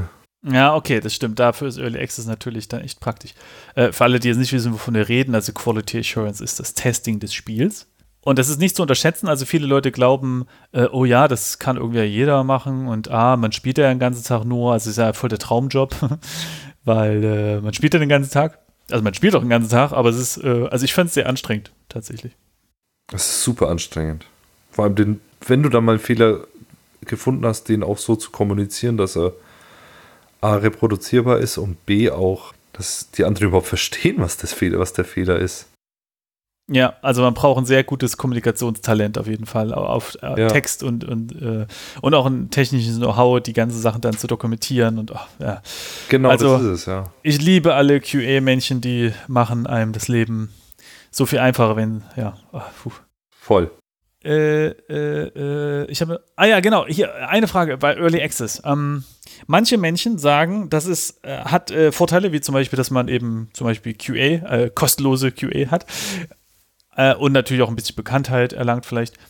Hat aber auch den Nachteil, dass die ganzen Verkäufe, die durch Early Access passiert sind, dass die nicht mehr in die Statistik kommen, wenn man dann released. Ja, definitiv. Ja. Und das äh, wiederum kann zum Problem führen, wenn man gerne in die Top-Listen will, weil diese ganzen Verkäufe zählen halt nicht mehr dazu. Ha habt ihr das Problem auch äh, gehabt oder erkannt oder? Äh? Wir haben wir es erkannt. Wir haben es äh, vier Monate nachdem wir in Early Access gegangen sind erkannt und haben okay. dann und haben dann haben dann drüber geredet, ob wir Can Drive This 2 einfach draus machen. Ja, ähm, geil. Find, find ich also wirklich, Idee. Äh, also ja, haben wir wirklich mal ganz, äh, war, war nur kurz mal im Raum gestanden, weil wir wussten eigentlich, dass es schon auch ein großes Ziel ist, mit einem Release in die Top-Charts zu kommen. Mhm. Aber dann haben wir ähm, ja. festgestellt, dass wir noch andere Konsolen rausbringen und dann war es auch wieder, ja, mein Gott. Ja, okay, stimmt, stimmt. Das ist natürlich nur ein Steam-relevantes Thema. Wir sind immer, uns immer noch nicht einig, ob jetzt EA gut war oder nicht. Und wir werden beim nächsten Spiel auch wieder darüber diskutieren, ob wir in den Early Access gehen oder nicht. Äh, was meinst du mit EA? Äh, Early Access, sorry. Ah, okay. ich dachte, was, was, was hat EA jetzt damit zu tun? Nee. Ja. Okay. Wir äh, müssen, glaube ich, langsam zum Ende kommen, ganz gemächlich. Aber äh, vielleicht, du kannst dir ja vielleicht noch ein paar Sachen raussuchen, weil ähm, wir hatten auf unserer Notizzettel so ein paar Sachen, die irgendwie cool waren, die während der Entwicklung passiert sind. Oder vielleicht möchtest du dort auch irgendwas Technisches äh, äh, ansprechen. Ähm, da würde ich jetzt dir einfach mal die, äh, die, das Sprechzepter übergeben. Ich kann noch so ein bisschen retrospektiv, wenn ich so an das Projekt denke, ist mir noch diese, die, die Arcade-Maschine eingefallen, die wir gebastelt haben. Ähm, das, das fand ich super spannend. Mhm. Und zwar standen wir vor drei Jahren vor der Entscheidung, vor drei oder vor zwei, ich krieg's gerade nicht mehr gebacken, ob wir auf die Gamescom gehen. Okay. Und irgendwann mal hat der Ben gesagt, ja komm, mach mal, lass, lass Ken Drive das zeigen. Da haben wir uns bei der Indie Arena Booth beworben und wurden auch angenommen, dass wir da eine Big Booth bekommen und um da Ken Drive das zu zeigen. Mhm. Und einen Monat bevor wir die Zusage von, von der Indie Arena Booth bekommen haben, hat uns M Games, die haben wir besucht, das ist so eine, Zeit, eine, eine Computerzeitschrift aus Augsburg, haben uns in ihr Office eingeladen und hatten dann einen alten, verranzten Arcade-Automaten stehen. Ich weiß schon gar nicht mehr, was für, ein, was für ein Spiel da drauf war. Aber der hat nicht mehr funktioniert. Mhm. Und dann hat der Steve zum, zum Spaß gemeint, hey, der würde sich voll gut in unserem Büro machen. Und dann haben die gesagt, ja, wenn ihr ihn haben wollt, dann holt ihn einfach ab. Und als wir dann von der Gamescom die Zusage, äh, von der Indie Arena Booth die Zusage bekommen haben, mhm. haben wir uns gedacht, wir müssen Can't Drive This auf dieser Arcade-Maschine zum Laufen bekommen. Oh je. okay. Sind nach Augsburg gefahren mit einem Obi Baywa Sprinter und haben den eingeladen und haben ihn mhm. ins Büro geholt, haben die kompletten Innereien ausgeschlachtet, haben einen TFT-Monitor, so einen 16 zu 9 Standard-Monitor irgendwie reingebastelt, mhm. äh, eine 5.1-Anlage reingebastelt, unten äh, den, den Coin-Slot hat der Johann ähm, mit einem kleinen Detektor so ähm, gehackt, dass er ähm, jede Münze annimmt. Mhm. Ähm, und dann haben wir einen Raspberry Pi reingebaut. Also Bitcoin geht auch. Genau, das wäre auch ein Bitcoin. ja, wir hatten dann, wir hatten blau gefärbte Beilagscheiben dann. Mhm. Äh, ähm, haben einen Raspberry Pi reingehängt, der den, der ähm, den Coinslot überwacht mhm. und einen Laptop, der ähm, Can't Drive This abgespielt hat. Da mussten wir noch ein bisschen rumlöten. Wir haben alte Art, diese, kennst du die 8-Bit, äh, 8-Bit ähm, SNES-Controller, die man an PC anschließen kann? Also das sind so SNES-Controller-Nachbauten mhm. die ähm, man einfach per USB an, an Rechner anschließen kann. Und die ja. haben wir aufgebrochen. Die haben wir aufgebrochen und haben die alten Arcade-Buttons dran gelötet. Und so haben wir es geschafft, die, die, die Arcade-Controller, also es waren zwei Spieler Arcade, ah. haben wir es geschafft, die Arcade-Controller, ähm, also die Buttons und dieses, diesen komischen Joystick-Nuppel ja. ähm, per USB in den Computer reinzuschleusen und wurde ja dann auch als normaler Controller erkannt. Und dann kam, ist, ist der Johann komplett ausgerastet und ist in einen Feature Creep reingelaufen, sondersgleichen. Aber es war alles ein richtig schönes Spaßprojekt, das wir immer abends äh, bei einem Bierchen gemacht haben. Dann hat er noch zwei riesengroße Serverventilatoren aus unserem Keller geholt. Okay. Und hat die unter, unter die, also neben dem Monitor geklebt und die konnten wir dann auch mit dem Raspberry Pi ansteuern. Mhm. Und zwar hat der Raspberry Pi von Ken Drive This dann gesagt bekommen, wie schnell das Auto fährt. Ah, nice. Und je schneller du wurdest, umso, umso mehr Gegenwind hat dich angeblasen. Und Sehr dann ist der Johann nochmal komplett ausgerastet und hat bei Amazon einen, eine Spritzdüse gefunden, die auf einen elektrischen Impuls reagiert. Das heißt, die konnte dich mit Wasser anspritzen, mit einem kleinen Wassertank.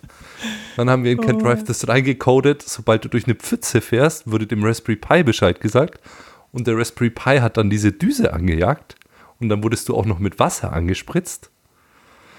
Und dann ist der Johann noch komplett ausgerastet und jedes Mal, wenn es, äh, und hat noch eine Kamera vom Raspberry Pi bei sich zu Hause rumliegen gehabt. Mhm. Und jedes Mal, wenn du das Auto explodiert ist, die Kamera haben wir hinter Monitor versteckt, die ist so klein, die siehst du wirklich mhm. nicht. Und jedes Mal, wenn du explodiert bist, wurde dann ein Foto von dir geschossen und oh dein Partner. Je. Also ihr standet ja da wirklich ganz eng aneinander an dieser Arcade. So ein Zwei-Spieler-Arcade ist wirklich mhm. nicht viel Platz. Mhm. Und dann ist der Johann noch komplett ausgerastet und hat in seinem Fundus noch so einen alten Kassenprinter gefunden, so einen Thermalprinter, Ah. der so, der so Kassenbänder Mhm. ähm, bedruckt. Und darauf, äh, wenn du explodiert bist, hat der Raspberry Pi natürlich auch noch deinen Highscore-Bescheid bekommen gesagt. Mhm. Und dann hast du auf einem Kassenbon ausgedruckt bekommen den Namen des Spiels, deinen Highscore und ein Foto von dir. Oh. Und das konntest du dann sogar noch mitnehmen. Und da, das habt ihr dann auf die äh, Gamescom gepackt, oder was? Und das Ding haben wir dann auf die Gamescom gefahren. Und musstet ihr das aber durch den TÜV irgendwie kriegen? Brandschutz? Wir oder mussten irgendwas? das, genau, ja, also ähm, elektrisch war das in Ordnung, weil der Computer mit CE-Netzteil versorgt war. Mhm. Und innerhalb des äh, Arcades waren, ähm, war alles mit Niedervolt ausgebaut. Von daher war das meiner Meinung nach okay. Also Mhm. ähm, wir hatten auch einen Elektriker da, den, den, der hat gesagt, ey, das passt. Äh, und ansonsten war das kein Problem, ne? Ah, wie cool. Und es kam vermutlich sehr gut an. Es hat richtig Spaß gemacht, die Leute da zu sehen. Ja. Und es hat auch geblinkt, geblinkt und es hat Aufmerksamkeit erzeugt und ach, es war einfach witzig. Habt ihr da Videos von? Ja, ja, ja, definitiv. Also auf YouTube Boah. irgendwie kann ich dann verlinken. Oder Boah. Maniacs Arcade. Also wir haben Artikel auf, auf, auf einem Raspberry Pi Magazin. Äh, ah, wo haben wir denn jetzt? Hat er mich ein Video bestimmt. Das muss natürlich jetzt ein Video her, wie die ganzen Leute kichern und gackern. Äh, übrigens, ich schicke dir mal einen Link. Äh, ich war ähm, bei Egosoft, äh, wo ich mal gearbeitet habe, da steht auch ein ähm, Arcade-Automat rum, der heißt Whirlwind. Und der hat ein ähnliches Feature, also eigentlich genau dasselbe. Und zwar ist da oben nämlich auch ein kleiner Ventilator drin. Und also Mhm. das Thema dieses Flippers ist halt so Wind und so. Und der kann dann auch angehen und dir ins Gesicht pusten. Aber ihr habt das natürlich nochmal äh, over the top gepusht mit äh, Fotos und Wasserspritz und alles. Ich habe dir einen Link mal geschickt, ja. Ja, verlinke ich auf jeden Fall dann. Sehr, sehr Das schön. war super witzig. Super witzig. Glaube ich. Echt geil. Schade, habe ich irgendwie gar nicht. Ja, es sind so kleine Sachen, da läuft man halt auch schnell mal vorbei, ne? Ja, klar, natürlich. Äh, Ich meine, auf der Gamescom ist auch Reizüberflutung pur. genau. Aber deswegen ist die Indie Arena Booth eigentlich immer so geil, weil, weil da ist mal nicht die übelst laute Musik und da sind so schöne kleine Spiele und da kann man so, wenn man sie halt sieht, kann man da schön durchlenkern und mal wirklich ein paar Perlen sehen. Äh, und ist nicht von T-Shirt schreienden, musikgröhlenden Leuten umgeben, die einem einfach nur das Gehirn, äh, Ohrenfell platzen lassen. Ja, genau, ja. Also es ist immer eine ganz schöne Entspannungssache. Ja, ähm, gibt es noch was, was du gern loswerden würdest? Du kannst doch gerne ähm, etwas, äh, also noch was, was du jetzt vielleicht als Tipp geben würdest. Du kannst gerne auch noch sagen, wenn du möchtest, was ihr so als Zukunftsvorhabt. Oder du kannst auch gerne einen Tipp äh, geben an vielleicht alle, die zuhören, äh, was, was raus muss in die Welt. Was muss noch raus in die Welt? Unser nächstes Projekt kann man schon auf Steam wishlisten. Schaut gerne rein. Escape the Loop. Dauert aber noch ewig. Es ist dann, wenn es dann ist. Also fertig, wenn es fertig ist. Sehr gut. Ähm, genau, ansonsten, jeder, der Bock hat, ein Spiel zu entwickeln, sollte es einfach mal probieren. Falls jemand Probleme hat bei der Entwicklung und oder Gleichgesinnte sucht, ähm, gerne unseren Discord joinen. Wir haben da eine Game Dev-Ecke, wo man sich mit anderen Game Devs austauschen kann. Oder auch auf dem Indie-Sträuche-Discord, da funktioniert das auch sehr gut. Oder auf dem Game Dev Podcast Ähm, Discord geht das auch sehr gut. Oder auf dem Game Dev Podcast Discord. Also eigentlich müsste man da mal eine zentrale Stelle finden. Stimmt. Ähm, Ja. und ansonsten, ja. Wir sind gespannt, was wir weiter machen können und dürfen. Ich hoffe, es geht noch weiter. Lange, lange weiter. Genau, ihr macht das auf jeden Fall sehr gut. Äh, das scheint alles sehr, Dankeschön. sehr, äh, weiß ich nicht, macht einfach einen guten Eindruck so. Ne? Also allein äh, war es ja schon beim ersten Podcast super spannend zu sehen, wie ihr von Apps auf Games äh, wechselt und das dann halt auch noch funktioniert. Und ich meine, wenn ihr jetzt sogar so ein halbe Million Projekt stemmen könnt, ne, auch mit äh, äh, Förderung, aber trotzdem auch so, das ist schon Ja. äh, ein riesen Achievement. Also pff, Das ist schon krass, ne? Also bin ich auch schon stolz aufs ganze Team. Ohne Scheiß, das hätte ich nicht gedacht. Und ich meine, und, und das hinzubekommen mit einem schlechten Spiel wäre ein Achievement, aber ihr habt noch ein gutes Spiel gemacht, was auch super ankommt und, und super vielen Leuten Mhm. Spaß macht. Und also, das muss man ja auch erstmal machen, noch ein gutes Spiel zu entwickeln. Das ist es, ja. Ja, und dann noch mit Multiplayer und alles. Oh, Bist du verrückt eigentlich? sehr gut gemacht. Äh, Achievement erreicht. Und äh, ich danke dir, dass du da warst. Das war Hab sehr mich sehr spannend. gefreut, Simon. Es hat hat mich sehr gefreut. War sehr Mich schön mit auch, dir. Dankeschön. Äh, ja, dir. dann äh, bin ich gespannt, was ihr in der Zukunft macht. Und ähm, ja, liebe ZuhörerInnen, viel Spaß noch. Schaltet auch beim nächsten Mal wieder ein, wenn es heißt äh, Tippity Tap, wir programmieren Spiele. das ist der neue Slogan vom Game Dev Podcast. okay, mach's gut. Tschüssi.